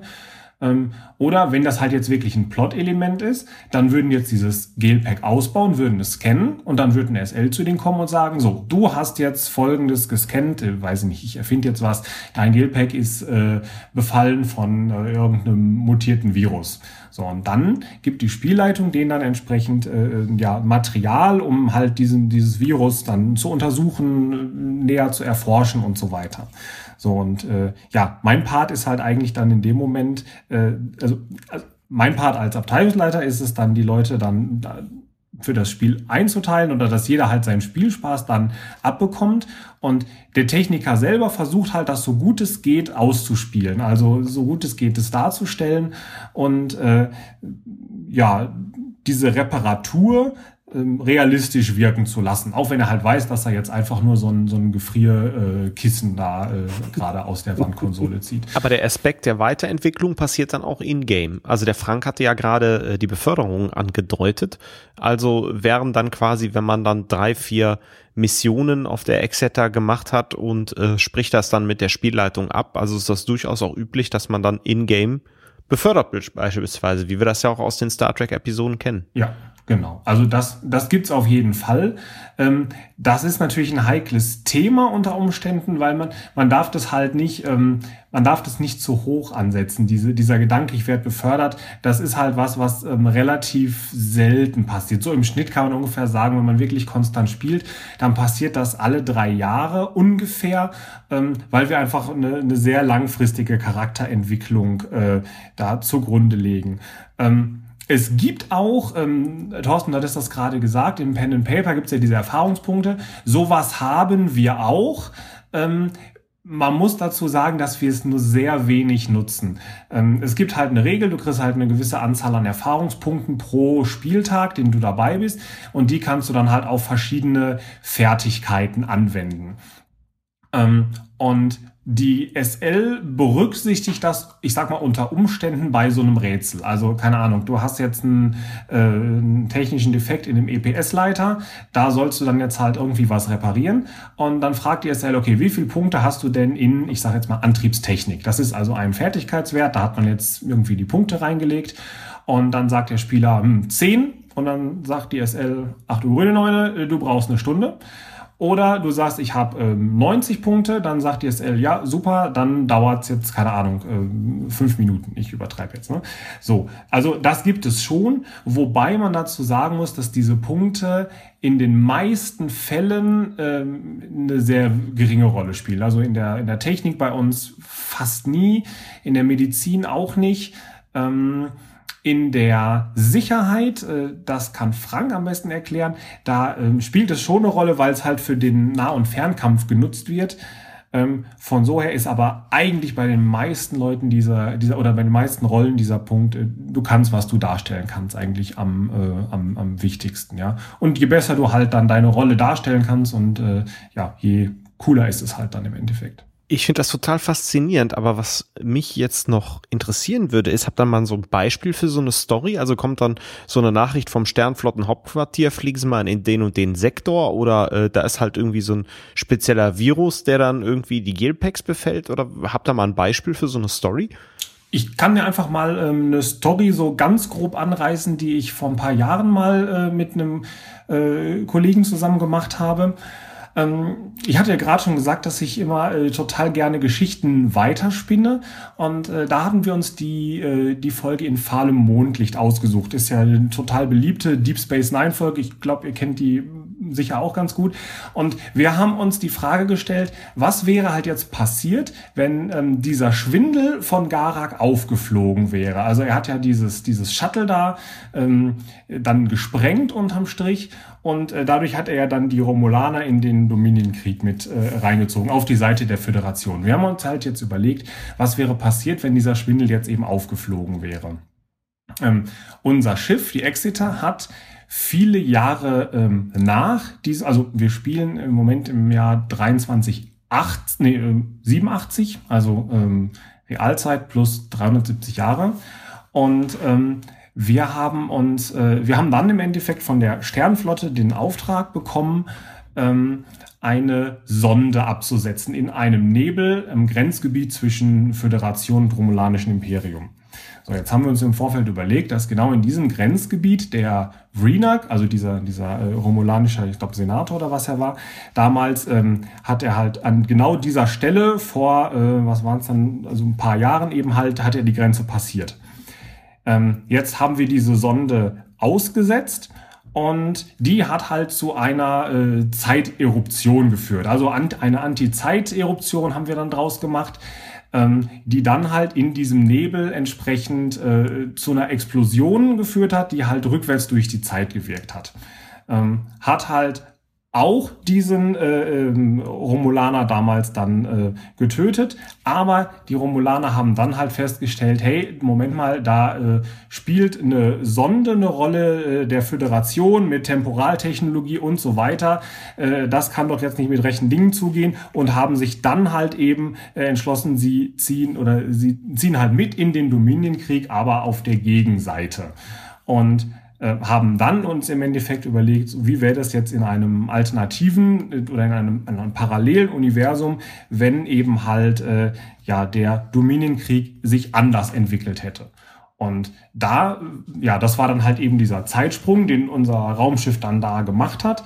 Und äh, ähm, die Aufgabe der Spieler war das dann halt, ja, da wieder rauszukommen. Sie mussten halt diesen Temporalriss äh, reparieren, sie mussten an eine Tarnvorrichtung kommen, sie mussten noch einen romulanischen Agenten dann ähm, befreien und mitnehmen, um dann eben halt diesen Schaden äh, durch diese Sonde ausgelöst ähm, wieder zu reparieren. So. Und das ist halt so die Mission, die sich dann aus dieser ganzen Geschichte so herausentwickelt hat. Ähm, ist halt eine total actionlastige Geschichte gew äh, gewesen damals. Haben halt viele Raumschlachten mit dabei gehabt, viele Rätsel, ähm, eine tolle Außenmission. Ähm, aber das ist auch echt nur ein Beispiel dafür, weil es in ganz, ganz viele unterschiedliche Richtungen gehen kann, wie sich so ein Plot entwickeln kann. Wahnsinn. Absolut ja. irre. Dann, dann möchte ich ja quasi gerade mal den, den Ball aufgreifen, den Alex eben gegeben hatte und quasi an Frank weiterspielen, nämlich ein äh, Kampf, Kampfsystem, Nahkampf oder auch Fernkampf. Äh, wie macht ihr das? Wird das gewürfelt oder schlagt ihr euch da gegenseitig, äh, keine Ahnung, die Treppen runter? Nein, ähm, ich erkläre es, das klingt das Kampfsystem klingt wesentlich beknackter, als es tatsächlich ist und es macht jede Menge Spaß. Sonst würde ich nicht seit über zehn Jahren mit Begeisterung tun. Ähm, du hast, jeder Charakter hat einen Wert für Phaser, Phasergewehr und waffenlosen Nahkampf. Ähm, dann hast du natürlich noch die Möglichkeit, dass du eine Waffe greifst.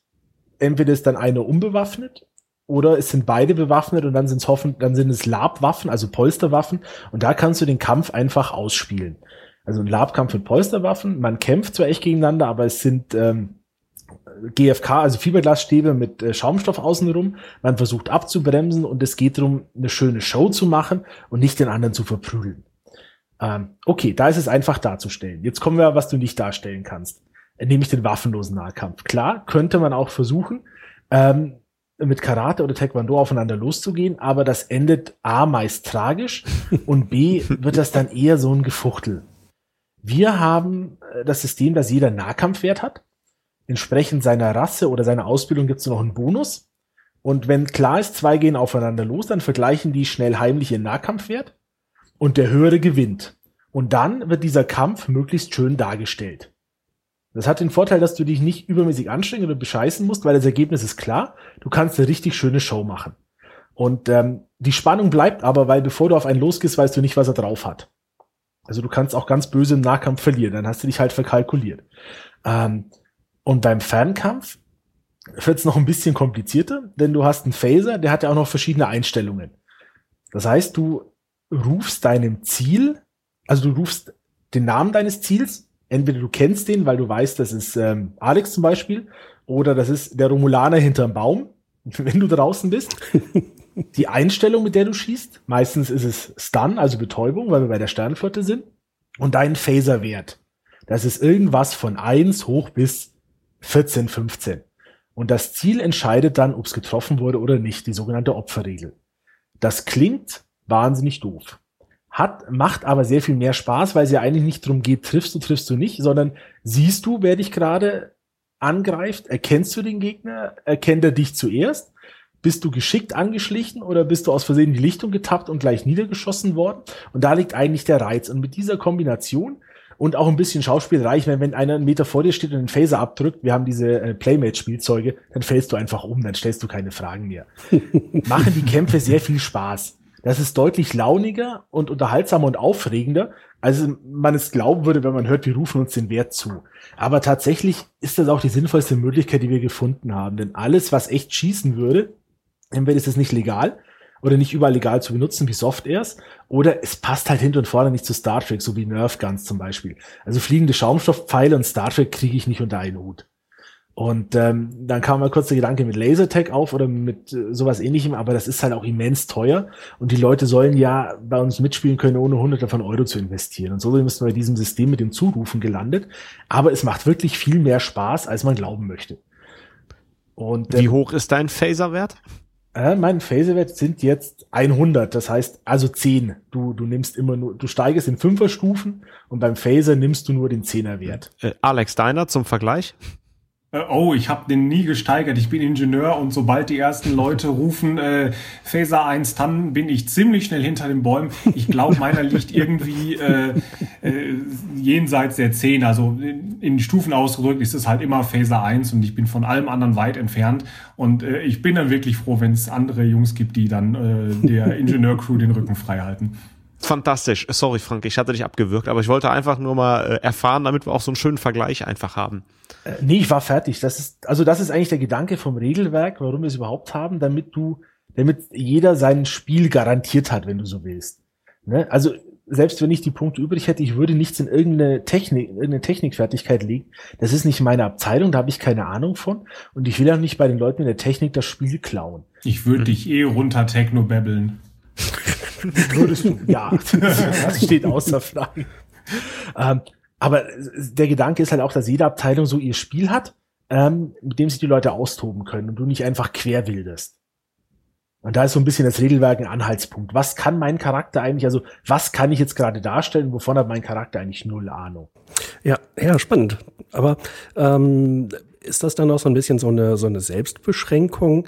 Äh, ich habe früher auch mal DSA Pen and Paper gespielt und ich muss zugeben, ich hatte schon irgendwie auch Interesse dran, dann ja alle möglichen Sachen zu können, die vielleicht zum Charakter nicht so ganz gut gepasst haben. Also zum Beispiel unterschiedliche Sprachen oder ähm, als, äh, als Ritter jetzt irgendwelche Wildniskenntnisse, die man als Ritter vielleicht nicht so sehr hätte, sondern eher als, als Waldläufer oder sowas.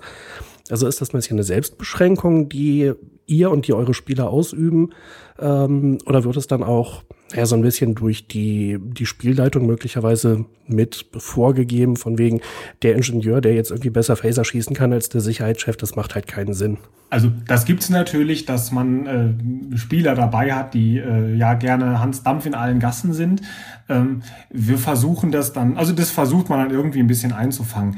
Die Spielleitung ist da jetzt äh, ein bisschen weniger äh, involviert. Die würden das überhaupt nicht so im Detail mitkriegen. Ähm, die müssen ja im Endeffekt, also die sind halt als Spielleitungsteam mit, weiß nicht, zwei, drei Leuten, müssen die halt 20 Leute gleichzeitig bespaßen. Das heißt, die würden das so im Detail gar nicht mitkriegen. Da sind tatsächlich die Abteilungsleiter dann so ein bisschen gefragt. Also wenn äh, ich jetzt als äh, Chefingenieur merken würde, ich habe da jetzt jemanden, der äh, beim kleinsten Anzeichen von Gefahr den Phaser zückt und äh, durch die Gänge schleicht, den würde ich mir dann in Time, rein in Time krallen und ihm das dann mal irgendwie klar machen. No? Ähm, hallo, äh, Mister sowieso, Sie sind hier Techniker, ich brauche Sie hier, wir brauchen Sie, um die äh, Plasmaleitung zu reparieren und äh, wir haben unsere äh, Sicherheitscrew, die sich um solche Sachen kümmert. Mhm. So, das wäre jetzt der erste Ansatz, ähm, den ich da auf jeden Fall gehen würde. Und wenn man dann merkt, das klappt immer noch nicht, dann wird man halt vielleicht ein Outtime-Gespräch äh, suchen, dass man, hey, pass auf, ähm, wir, wir spielen hier diese verschiedenen Abteilungen ähm, und äh, halte ich da ein bisschen zurück. Wenn da jetzt gerade ein Kampf ist, dann ist das einfach ein Plot-Element für die Sicherheit. Unser Plot-Element kommt noch oder war schon und ähm, dass man das dann auf dem Wege regelt. Und erfahrungsgemäß klärt sich sowas relativ schnell dann bei den Leuten. Viele sagen, oh ja, hm, Mensch, war mir gar nicht klar. Und irgendwie pendelt sich das dann eigentlich ein. Ja, meintet ihr, ihr habt so bis zu 50 Leute. Ich finde ja, das ist schon eigentlich ein ganz schöner Haufen. Und auch wenn alle so eine ungefähr gleiche Vorstellung haben, wo sie hinwollen, ja, wie ist das? Also läuft das insgesamt richtig rund? Oder habt ihr schon ja schon des Öfteren mal auch so Situationen äh, wie das, was du gerade geschildert hattest, dass jemand also äh, bei DSA haben wir es früher Power Gaming genannt, äh, betreibt. Ja, heißt bei uns genauso. Die Situation gibt's natürlich. Und ähm, bei so einer großen Gruppe hast du immer mal wieder Zoff. Ne? Lab ist ein Hobby, da steckt einfach viel von dir selber drin. Ähm, Ganz einfach, weil du es nicht schaffst, was völlig Fremdes zu spielen, tagelang. Das macht ja auch keinen Spaß. Das heißt, im Prinzip ist da schon sehr viel von dir drin und alles, was du reißt, sei es du jetzt besonders tolle Idee hast oder dich besonders geschickt anstellst im Kampf, das macht dir natürlich als Mensch auch echte Freude. Und umgekehrt, wenn halt was scheiße läuft, das frustet dich auch ein bisschen. Und ähm, es hat auch nicht jeder dieselbe Vorstellung von Lab. Das heißt, es kommt schon vor, dass es einfach mal ruckelt. Ähm, das klingt jetzt wahnsinnig bürokratisch, aber die erste Instanz, wenn du so willst, das ist eine Simulationsleitung, weil die ist tatsächlich dafür da, dass wir einen einheitlichen Hintergrund haben, dass die Charaktere zueinander passen. Und die würde mit den Leuten erstmal reden und darauf hinweisen, dass das eigentlich so nicht gedacht ist, wie es bei uns lau also, wie er das macht, ob man da nicht was drehen könnte. Und wenn es dann immer noch scheppert, dafür ist dann letztendlich der Vorstand da.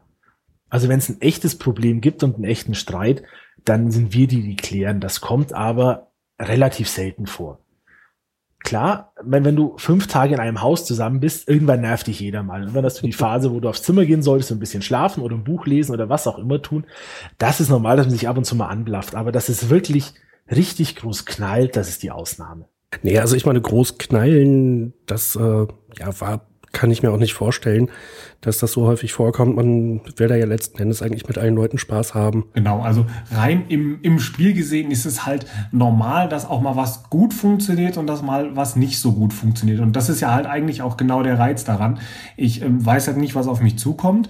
Und ähm, am Ende kann ich halt entweder sagen, das hat richtig gut geklappt und wir haben die Mission super gut abgeschlossen, haben alle Missionsziele erfüllt oder man hat halt einfach mal auch irgendwie äh, Bockmist gebaut und äh, dann geht's halt ja mal äh, drei Monate in klingonisches Gefängnis, hatten wir auch schon. Und äh, dann, äh, also an so einem Sonntag, äh, nachdem dann, ja genau, nachdem wir ins klingonische Gefängnis geflogen sind, da saß ich da auch ziemlich bedröppelt erstmal. Also das, äh, das geht einem dann auch nah in dem Moment.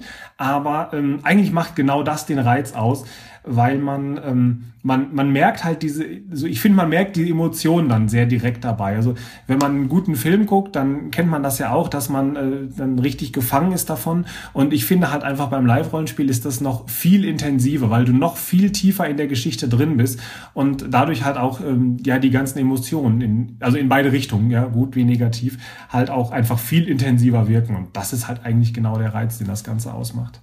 Äh, das bringt mich ja gleich zu der nächsten Frage. Ähm, sind die Charaktere, die, oder die Figuren, die gespielt werden, eigentlich sterblich? Also muss man jederzeit damit rechnen, dass diese Figur jetzt möglicherweise getötet wird? Oder gibt es da so, ein, so, eine Art Einverständnis? Also wenn sich jemand heldenhaft opfern will, darf er das gerne machen, aber das Spiel wird jetzt nicht einen 15 Jahre alten, äh, lange aufgebauten Charakter einfach mal so äh, quasi hops nehmen lustigerweise äh, wäre eben das beinahe auf einen von Alex Kons mit mir passiert. ähm, also du, was nicht passiert ist, dass du grundlos, dass dein Charakter grundlos stirbt, um eine Szene besonders dramatisch zu machen. Also es ist da tatsächlich wie so wie in der Serie, wenn irgendwas besonders gefährlich werden soll und irgendeiner muss sterben, dann haben wir zufällig ein NSC dabei in Uniform oder das Red Shirt. Das Red Shirt, weil es auch total frustrierend ist, wenn du das Gefühl hast, du bist, also du verlierst einen Charakter, wo halt viel Spiel dran hängt, viel Spiel mit anderen, um damit irgendjemand zeigen kann, es ist jetzt gefährlich. Ähm, wenn du natürlich den Heldentod mit Ansage machst, dann ist das nochmal ein großartiger Moment. Dann, und wenn DSL das schnallt, dann versucht sie auch dir einen richtig geilen Abgang zu geben. Aber das war's dann auch. Ähm, und das ist ja auch in Ordnung. Auch ein Charakter, auch eine Gesch Charaktergeschichte kann mal enden und so ein Heldentod ist ein schönes Ende. Ähm, aber es kann, wenn es dumm läuft, auch einfach mal so zu Ende sein. Auf besagten Con von Alex, da hatte er die Borg mit ins Spiel gebracht. Und ähm, wir hatten Gefecht gegen die Borg das Sicherheitsteam ist komplett niedergeschossen worden und die Borg-Königin, also so eine Mini-Königin, hat mit unserer, unserem Commander verhandelt, dass sie an Bord darf. Dann gibt sie uns frei, damit man uns medizinische Hilfe leisten kann. Und ähm, wir haben die Regel, dass du zwei Trefferpunkte hast am Körper und wenn die weg sind, dann hast du noch zehn Minuten und dann bist du tot. Und bei mir waren es, glaube ich, schon unter einer Minute, bis man sich einig wurde. Also da hätte ich auch draufgehen können. Das ist dann blöd gelaufen. Klar, hat mich das tierisch frustriert, aber umgekehrt, wenn ich in so ein Scheingefecht gehe, mit, auch mit Zurufen und weiß, mir kann eh nichts passieren, dann ist es auch langweilig. Also so ein gewisser Reiz der Sterblichkeit, den brauchst du schon, weil sonst macht das Spiel keinen Spaß mehr. Aber es soll halt keine Willkür sein, weil das ist frustrierend für alle. Habt ihr eigentlich irgendwie Vorbilder, wie ihr dieses Spiel organisiert oder müsst ihr da sehr viel euch eure eigenen Gedanken machen? Also will sagen, gibt es irgendwie ein ganz berühmtes amerikanisches äh, Star Trek Live Rollenspiel, wo ihr sagt, da haben wir ganz viel übernommen oder ist es wirklich komplett äh, eurer Fantasie und der von den Leuten, die es äh, vor euch schon angefangen haben, entsprungen? Da ist ganz viel ähm, ja, eigene Erfahrung eigentlich mit drin. Wir machen das halt etliche Jahre schon und ähm, haben im Laufe der Zeit das immer wieder ja, verbessert. Wir, ähm, dann kommen verschiedene Ideen äh, in das ganze Ding mit rein. Wir haben viele Leute auch bei uns, die in anderen Settings, also eben Fantasy oder so, Live-Rollenspiel machen und äh, die sagen dann, hey, wir bei uns organisieren dies oder jenes so und so. Ähm, dadurch kommen dann auch viele Ideen rein, ähm, dass wir jetzt irgendwie äh, uns orientiert hätten an anderen Live-Rollenspielgruppen. Das wüsste ich jetzt so nicht in der Form. Ich hätte da noch drei Fragen, mit denen wir auch so langsam in die Schlusskurve reinkommen könnten. Ähm, die erste Frage ist eigentlich eine, die uns hier immer wieder mal mit Blick auf Star Trek so ein bisschen beschäftigt hat, die, die sich aber eigentlich ja denjenigen, die jetzt irgendwie sich aktiv damit auseinandersetzen, meistens so selbst gar nicht stellt. Und das ist die Frage, wie reagiert eigentlich das Umfeld auf das Hobby, was man da macht? Ich meine, das, ist, das fängt ja schon damit an, dass man Star Trek mag. Das ist ja auch schon so eine Sache, wo man manchmal dann äh, Schmunzeln ausgesetzt ist. Wie sind eure Erfahrungen jetzt mit dem Live-Rollenspiel, wenn, wenn andere Leute davon äh, erfahren? Alex, fang mal an. ähm, das ist total unterschiedlich. Ähm, das, ähm, also ich, verstecke mich damit nicht, aber das ist auch nicht das erste Hobby, was ich jemandem erzähle, wenn ich gefragt werde, hey, was machst du so in deiner Freizeit? Ähm, weil also Fantasy-Live-Rollenspiel ist ja was, was vielleicht schon mal jemand gehört hat, aber äh, wenn mich dann, wenn ich dann sage, hey du, wir bauen dann Raumschiff in der Jugendherberge auf und dann äh, spielen wir äh, fünf Tage lang Raumschiff Enterprise, sage ich jetzt mal so ganz plakativ, das äh, äh, stößt natürlich schon mal auf ein bisschen Unverständnis oder ein bisschen, also da hat, hat halt viel Erklärungsbedarf einfach. Ähm, die Reaktionen sind total unterschiedlich von, äh, hey, klingt total interessant, wäre aber nichts für mich, äh, bis hin zu ja, einem unverständlichen Schulterzucken, sage ich mal so. Also total, total quer durch die Bank eigentlich. Ähnlich bei mir, also im beruflichen Umfeld bin ich damit sehr, sehr vorsichtig, aber ich bin mit allem persönlichen im beruflichen Umfeld etwas vorsichtiger. Ähm, privat kommt man relativ schnell drauf, denn ich habe auch meine Frau auf dem Live-Rollenspiel kennengelernt und wenn dann die Frage kommt, wie habt ihr euch kennengelernt, dann bist du recht schnell beim Thema. und da sind die Reaktionen eigentlich sehr positiv. Und ich habe auch ähm, letztes Jahr nach dem Timeout mal meine Eltern durch die voll dekorierte Jugendherberge geführt und die waren schwerst beeindruckt. Ähm, das ist ja immer so der ultimative Test, den Eltern zeigen, wie man seine Zeit verbringt, auch noch mit 40. Also die Reaktionen, die ich erfahre, sind fast immer positiv. Die nächste Frage, die ich hätte, ist, ähm, wir haben ja darüber gesprochen, die Zusammensetzung so altersmäßig der Leute. Was mich jetzt noch interessieren würde, ist, woher kommen die Leute? Ist das jetzt so aus dem näheren Umkreis, wo ihr wohnt, oder ist das deutschlandweit, woher sich die 40 bis 50 Leute rekrutieren, die dann da zusammenkommen? Das ist wirklich aus ganz Deutschland, von Hamburg bis München runter, ähm, viele aus, aus Bayern ähm, und äh, ja, also wirklich komplett komplett bundesweit. Und damit kommen wir auch schon zu meiner persönlichen letzten Frage. Und das ist eigentlich die weiterführende Frage für alle, denen wir jetzt so ein bisschen den Mund wässrig gemacht haben, die sich vielleicht auch gerne einmal versuchen würden darin. Ähm, kann man bei euch noch dazu stoßen? Und wenn ja, wie gibt es da eine Website, wo man vielleicht noch weitere Informationen findet? Wie kann man mit euch in Kontakt kommen? Am einfachsten tatsächlich über unsere Website www.starfleet-operations.de und wir freuen uns jederzeit über neue Leute. Und man kann bei uns jederzeit einsteigen, egal ob als Spieler oder als NSC. Wir haben bisher für jeden, der Interesse hatte, irgendwas gefunden, womit er sich am Anfang gut gefühlt hat. Und ähm, das, also wir holen auch immer Feedback von den Leuten, die nur anfangen. Das ist uns sehr, sehr wichtig. Wir werden als offene Gruppe wahrgenommen. Bisher hat sich noch jeder willkommen gefühlt.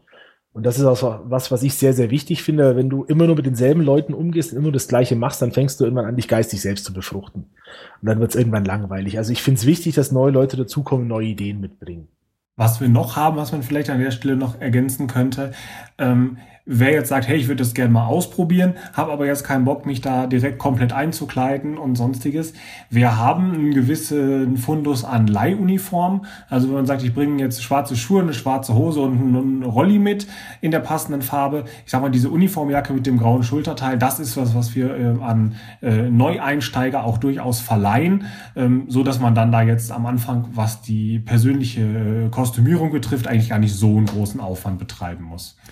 Dann gucke ich mal Fragen in die Runde. Jan und Thorsten, von eurer Seite noch Fragen, die brennen, die jetzt noch gestellt werden ja. müssen. Ja, was ist eigentlich die NCC-Nummer der Exeter? 76988. 76988, nochmal in langsam. ist die äh, direkt aus einer von den Serien oder Filmen übernommen oder habt ihr euch die ausgedacht? Es gibt eine winzig kleine Stelle, wo man sie sehen kann. Und zwar ist das äh, in äh, First Contact. Äh, da fliegt eine Akira-Klasse einmal ganz kurz quer durchs Bild. Und das war so ein bisschen das Vorbild. Man kann die Registriernummer und den Namen da nicht lesen, aber das war so ein bisschen der Aufhänger für uns. Eine Akira-Klasse deshalb, weil das Schiff, also klar, wir können keine 400 Mann darstellen wir sind 30 Mann Spielern, aber das Schiff ist so groß, dass es jede Art von Mission erfüllen kann ohne dass du in Erklärungsminute kommst. Sprich, alles, was irgendjemand am Plot einfällt, kannst du mit so einer Akira-Klasse auch schön spielen. Und es ist ein schickes Schiff. Absolut, ein ganz tolles Design. Okay, dann würde ich sagen, Frank und Alex, ganz herzlichen Dank, dass ihr Rede und Antwort gestanden habt zu dem Thema. Ich denke mal, äh, ihr habt gute Werbung gemacht für euer Rollenspiel. Ich könnte mir vorstellen, dass ihr das nächste Mal wahrscheinlich eine größere Halle anmieten müsst, jetzt bei den vielen Trackcast-Hörern, die womöglich jetzt anklingen und sich melden. Wir sind gespannt. Ganz herzlichen Dank von, von mir und ich denke auch von Jan und Thorsten. Ja, auf jeden Fall. Total spannend, da mal so, so einen Einblick zu kriegen. Äh, bevor ihr davon geschrieben hattet, wusste ich also echt nicht, dass es äh, das überhaupt gibt. Das war super spannend äh, zu erfahren. Mm, ich wünsche euch noch ganz, ganz viel Erfolg, viele schöne Spielstunden und Conventions und äh, weiteren tolle, spannende Stories. Also finde ich echt total klasse, was ihr da auf die Beine gestellt habt. Vielen Dank. Ähm, wenn ihr Zeit und Lust habt, könnt ihr auch gerne mal vorbeikommen. Oh, danke. Kommen wir zu unserer nächsten Rubrik im Trackcast, die traditionell immer nach dem Hauptthema kommt. Es geht um das Feedback und dort hat Jan heute unsere erste Zuschrift. Genau, medizinisch-holographisches Notfallprogramm hat uns eine E-Mail. Weltklasse wieder. Auch so ein interessantes Spiel, so im Lauf der Ausgaben hinweg. Wer hat den kreativsten Nickname? Also das medizinisch-holographische Notfallprogramm hat uns eine Mail geschrieben, ist äh, gerade erst durch den Apfelfunk, Maltes anderen Podcast, auf uns aufmerksam geworden und hört sich jetzt gerade ganz krass durch.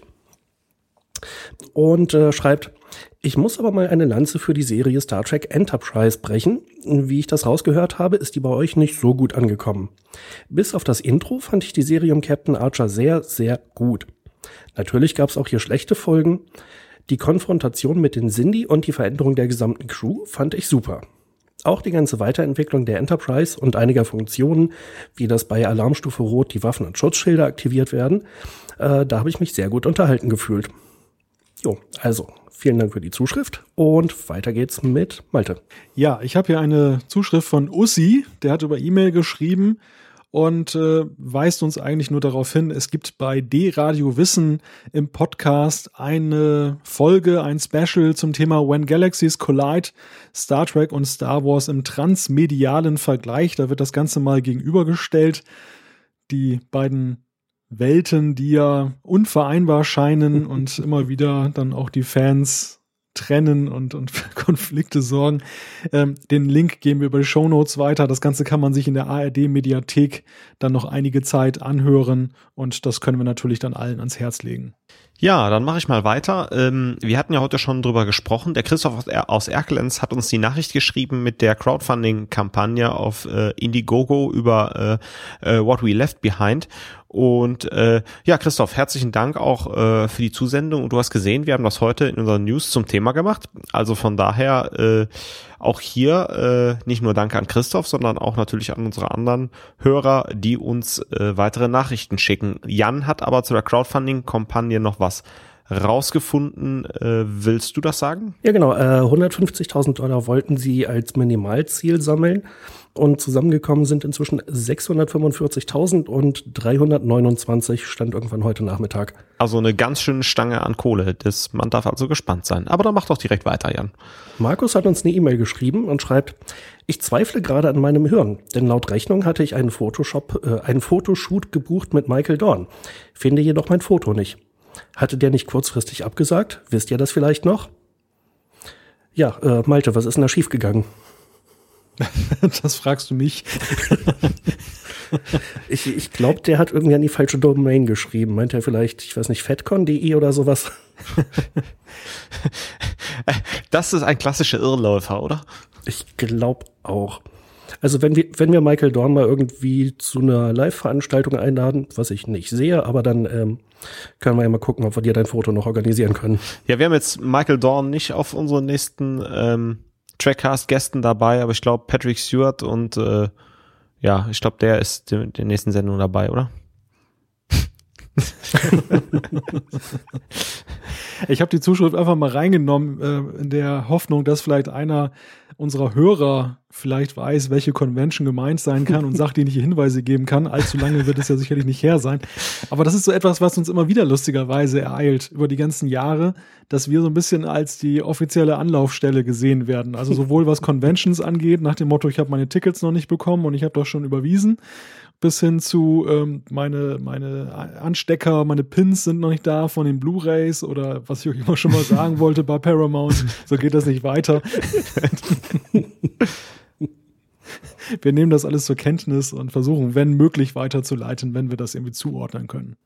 Ich glaube, das nächste können wir zuordnen, dann mach doch mal weiter. Ja, der Hiltibold hat uns eine E-Mail geschrieben äh, und mit einem Hinweis auf ein aktuelles Video zu Discovery. Und er schreibt, das solltet ihr euch vielleicht einmal ansehen, sofern es euch, euch noch nicht bekannt ist. Bei mir haben die darin getätigten Aussagen ein mulmiges Gefühl hinterlassen, was das Gedeihen und die Zukunft der Serie betrifft. Das Ganze ist so ein bisschen so ein Zusammenschnitt der bisherigen Neuigkeiten und äh, verschiedener Aussagen und äh, Meinungen dazu. Jan, Thorsten, habt ihr das Video gesehen? Was denkt ihr? Ja, ich habe es nach zwei Minuten oder so abgebrochen, weil es irgendwie das Hörensagen vom Hörensagen ist. Ähm, das sind Leute, die haben ungefähr unseren Kenntnisstand und reimen sich dann halt irgendwie ihren, ihren Stand zusammen. Ähm, ich weiß nicht, ich, ich lese das nicht raus äh, aus den, den bisherigen Informationen. Ähm, ich hoffe halt, dass es eine gute Serie wird. Und ich glaube, wir hatten schon mal angesprochen, ähm, Chaos on the Bridge, diese Dokumentation über die erste Staffel Next Generation. Was da alles schiefgelaufen ist damals und trotzdem ist eine großartige Serie draus geworden. Und deshalb will ich mich jetzt bei Discovery hier nicht verrückt machen lassen. Ja, das ist eigentlich der Punkt, dass wir eigentlich so viel nicht wissen an der ganzen Sache, dass eigentlich ein Urteil darüber, ob das jetzt in die Hose geht oder nicht, eigentlich gar nicht möglich ist. Wir haben ja immer wieder mal darüber gesprochen, dass auch uns bestimmte Dinge, Öffentlichkeitsarbeit zum Beispiel zum Grübeln gebracht hat, aber dennoch merkt man ja auch, finde ich, an unseren Meinungen, an unseren Aussagen, die wir ja von Folge zu Folge tätigen, dass sich auch dieses Gefühl bei uns ja ständig dann Änderungen unterwirft. Also dass dieses Gefühl vor einem Jahr, als alles noch ziemlich vage war, jetzt ja auch schon durchaus, habe ich herausgehört, einer wachsenden Spannung gewichen ist, was da eben jetzt kommt und eher einem positiven begleiten. Also insofern würde ich auch sagen, gebt nicht so viel auf diese Propheten, die da draußen rumlaufen. Propheten gibt es bei Deep Space Nine, aber die sollte es nicht bei YouTube geben. Und wir verfolgen das Ganze mal weiter. Dennoch werden wir das Video natürlich verlinken, sodass jeder sich das einmal angucken kann, was der Hiltibold uns empfohlen hat. Und so möge dann auch jedem, eben jeder seine eigene Meinung bilden. Thorsten. Ja, Zuschrift Nummer 6. El Torbino hat uns eine E-Mail geschrieben. Vor ein paar Wochen berichtete Roberts and Dragons darüber, dass ein Produzent von Star Trek Discovery via Track BBS ein Foto geteilt hat, auf dem die Klingonen so verunstaltet worden sind, dass sie mit den Klingonen, die wir kennen, überhaupt nichts mehr zu tun haben. Dieses Foto wurde später wieder von Track BBS entfernt. El Torbino schreibt, ich glaube, dass es äh, sich dabei um eine völlig andere Spezies handelt und dass dieses Bild nur gepostet wurde, um die Diskussion unter den Fans anzuheizen. Und fragt uns nach unserer Meinung. Ähm, das könnte durchaus sein, dass man auch hier wieder so ein bisschen äh, virales Guerilla-Marketing äh, anschiebt, um halt einfach ins Gespräch zu kommen. Oder denen ist einfach ein recht peinlicher Fehler passiert. Das kann man natürlich auch nicht ausschließen, aber auch das sind einfach nur Mutmaßungen von uns. Deswegen danke für den Hinweis, ähm, El Turbino, und äh, ja, weiter macht Jan. Genau, unser Stammhörer One of These Geeks hat uns eine Meldung über trackers.de reingereicht. Da geht es um die letzte Ausgabe zum Thema der geheimnisvolle Garak. Und er schreibt, die Folterszene, äh, ich ergänze jetzt mal gerade ganz kurz für die Leute, die die Szene nicht präsent haben. Es geht um die Folterszene an Odo, durchgeführt durch Garak. Also, die Folterszene hat mich damals beim ersten Ansehen bei Sat 1 echt geschockt, denn ich war ja erst 16 Jahre alt. Der vermeintliche Anschlag auf Garaks Geschäft führte meiner Meinung nach Odo zu was Größerem, was Garak gar nicht hätte voraussehen können bzw. nicht beabsichtigt hatte. Äh, das ist natürlich eine interessante Frage. Äh, ich weiß gar nicht, ob wir das erörtert hatten, wie weit Garak eigentlich wissen konnte, was das für Folgen hat, dass er da sein eigenes Geschäft in die Luft jagt. Äh, habt ihr da noch weiterführende Gedanken? Hm, ich meine, in der Sendung haben wir da kurz drüber gesprochen. Äh, nö.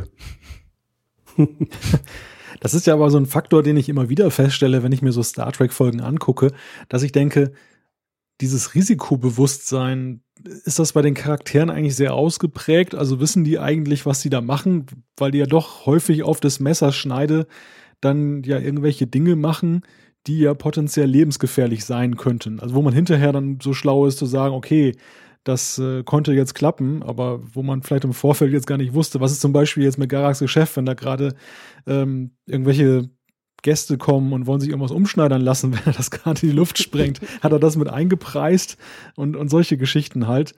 Äh, oder da kommt gerade jemand draußen zufällig vorbei. Es gibt irgendwelche Kettenreaktionen, weil irgendwelche Konsolen oder EPS-Leitungen, die auch mal gerne explodieren, dann interagieren miteinander. Also da ist ja eine ganze Menge drin. Und das gleiche ist eben auch bei so manchen Winkelzügen, wenn eben Lösungen herbeigeführt werden in den Folgen. Ich habe dann häufig mal gedacht, ui, wissen die eigentlich, was sie da tun? oh Mann. Ja, aber Captain Picard hat auch mal irgendwann gesagt, im Zweifelsfall ist ja für die riskante Lösung, wenn sie die, ähm, äh, die höhere Aussicht auf, ein, äh, auf eine gute Lösung bringt oder so. Dieser Draufgänger. Ja, hätte man am Anfang auch nicht gedacht. Nee. Nachdem wir heute lesen konnten, dass Patrick Stewart gerne mal Haschkekse isst für die Gesundheit. Echt? Hab ich gar nicht mitbekommen. Ja, das kursierte irgendwie so als Gossip durchs Netz. ja, ich meine, in Kalifornien stehen die Chancen da wahrscheinlich auch etwas besser als in seiner Heimat England. Dann äh, macht Malte doch mal mit der nächsten Zuschrift weiter. Ja, Torf hat geschrieben über trackcast.de und es geht um die Shatner-Dokumentation Captains, die, so schreibt er, gerade am Neujahrstag auf Tele 5 gelaufen ist. Auch er fand eine interessante Doku. Auch wenn Shatner sich natürlich gerne in den Mittelpunkt rückt, erfährt man in dieser Doku doch relativ viel mehr als in den Wir waren alle eine Familie-Dokus auf den alten DVDs. Das ging mir auch schon bei Chaos on the Bridge so, dass die Darstellung unerfreulich unpoliert war. Shatners Umgang mit Star Trek finde ich jedenfalls deutlich angenehmer als das takaische Gemotze von der Seitenlinie. auch das hatten wir erwähnt. Er ist sich seiner Macke aber auch bewusst, schreibt Torf, und nimmt sich damit nicht allzu ernst. Zum Beispiel, wenn er in der Doku erst Jerry Ryan, die Darstell der Darstellerin von Seven of Nine, erzählt, sie sei die aufregendste Frau, die in Star Trek mitspielte, und Sekunden später erzählt er Sally Kellerman das Gleiche.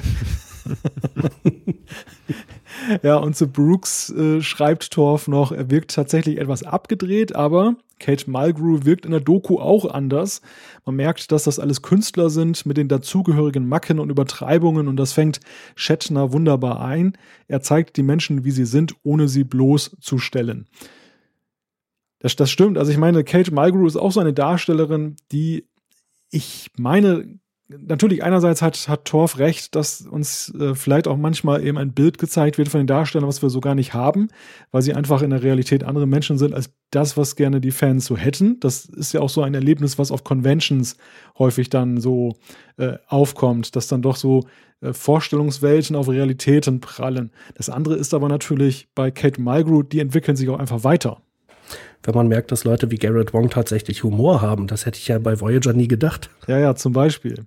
Und, und wie gesagt, also äh, so wie manche Schauspieler während einer Serie ihr Profil entwickeln und Avery Brooks war ja auch so ein Beispiel, was wir diskutiert haben, der ja auch so von dieser, vom Commander zum Captain am Ende der Serie ja sich auch in seinem Spiel, finde ich, gewandelt hat, der ja auch so, wo der, der Charakter auch so, ich finde eigentlich der, der markanteste Unterschied eigentlich zwischen Anbeginn und und Ende der Serie, während so alle anderen Captains ja eher sich linear entwickelt haben und nicht so deutlich jetzt. Patrick Stewart hatte, immer noch die gleiche Frisur am Ende der Serie. ja, das hat bei Kate Mulgrew immer nur drei Folgen gehalten. ja, die, genau, die hatte nach drei Folgen ja schon andere Frisur. ja, bevor ich mich weiter hier in irgendwas reinquatsche. Thorsten, mach du doch mal weiter. Ja, zu Schrift Nummer 9. Data was right hat uns bei trackers.de eine Nachricht hinterlassen. Und auch an dieser Stelle äh, vorab als kleiner Disclaimer, ähm, ja, danke auch für das ganze Lob, was uns erreicht äh, und auch nett, dass er uns das schreibt, weil er schreibt uns auch erstmal ein fettes Lob an euch für alle bisherigen Folgen und speziell für die letzte und alle bisherigen Staffelbesprechungen von DS9. Er hat aber noch eine Frage und zwar, ihr habt in eurer letzten Folge davon gesprochen, dass TNG bei Netflix nicht in HD liefe. Äh, er ist sich aber sicher, dass die Serie äh, bei Netflix von der Bildqualität und von den Effekten her definitiv hochwertig ist, als er sie in Erinnerung hat.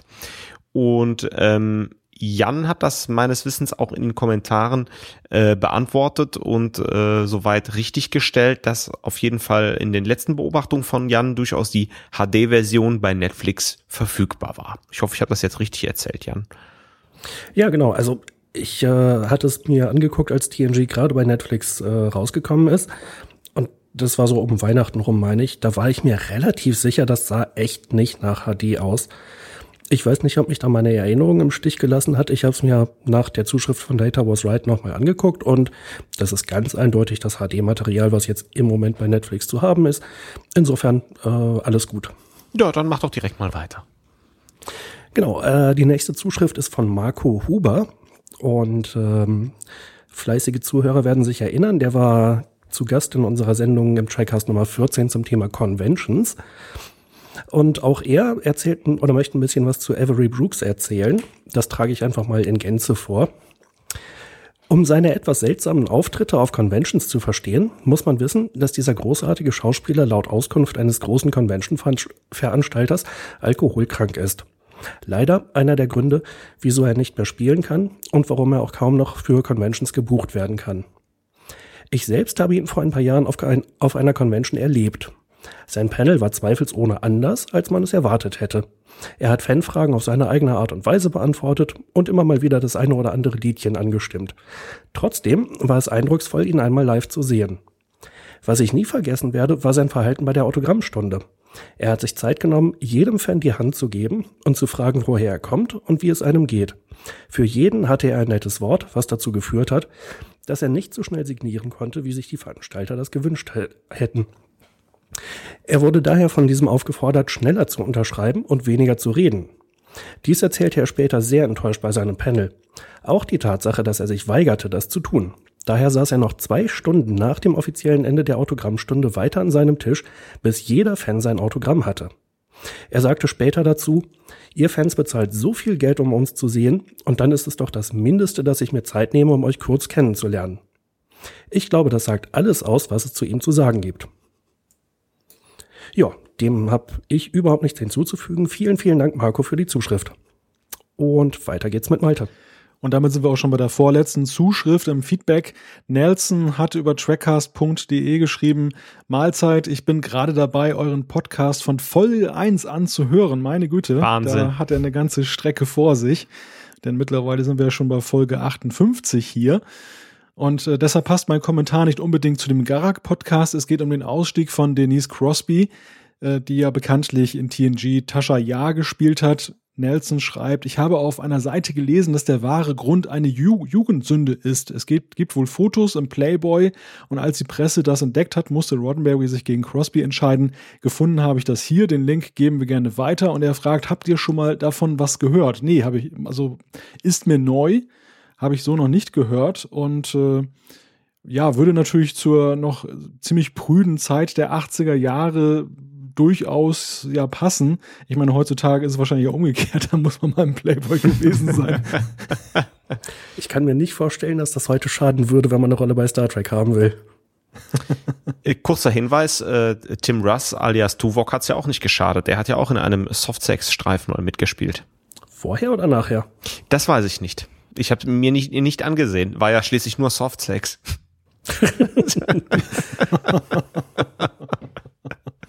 Also bevor jetzt alle ähm, dahin äh, rennen und diesen Link anklicken, da ist leider nur dieses Gerücht behauptet, aber nicht äh, die berüchtet, gerüchteten Bilder. Verdammt. Ja, also ich, ich habe das natürlich mal nachgeguckt, vorsichtshalber. Man muss ja Bescheid wissen. Wir können also diesen, diesen Link als jugendfrei weitergeben. Schade, ich ja. dachte, wir schaffen es wieder, dass wir ein Rated bekommen. Ja, Thorsten, dann mach du noch mal weiter. Ja, das Beste kommt zum Schluss. In diesem Fall ist es der Bert mit Zuschrift Nummer 12 bei trackcast.de. Ähm, er schreibt unter anderem, was mir gefallen würde, wenn ihr mal wieder eine Umfrage durchführen würdet, welche Folge Film sich die Zuschauer bzw. die Zuhörer wünschen würden. Stimmt, haben wir schon länger nicht gemacht. Könnte vielleicht mal interessant sein, dass wir irgendwie ähm, ja ein paar Sachen vorschlagen oder allgemein mal irgendwie so eine Umfrage starten, ein Poll und dann äh, ja, sind da halt ein paar Folgen bei, die wir dann einfach als den totalen Mix dann einfach mal äh, besprechen. Finde ich eine sehr witzige Idee übrigens.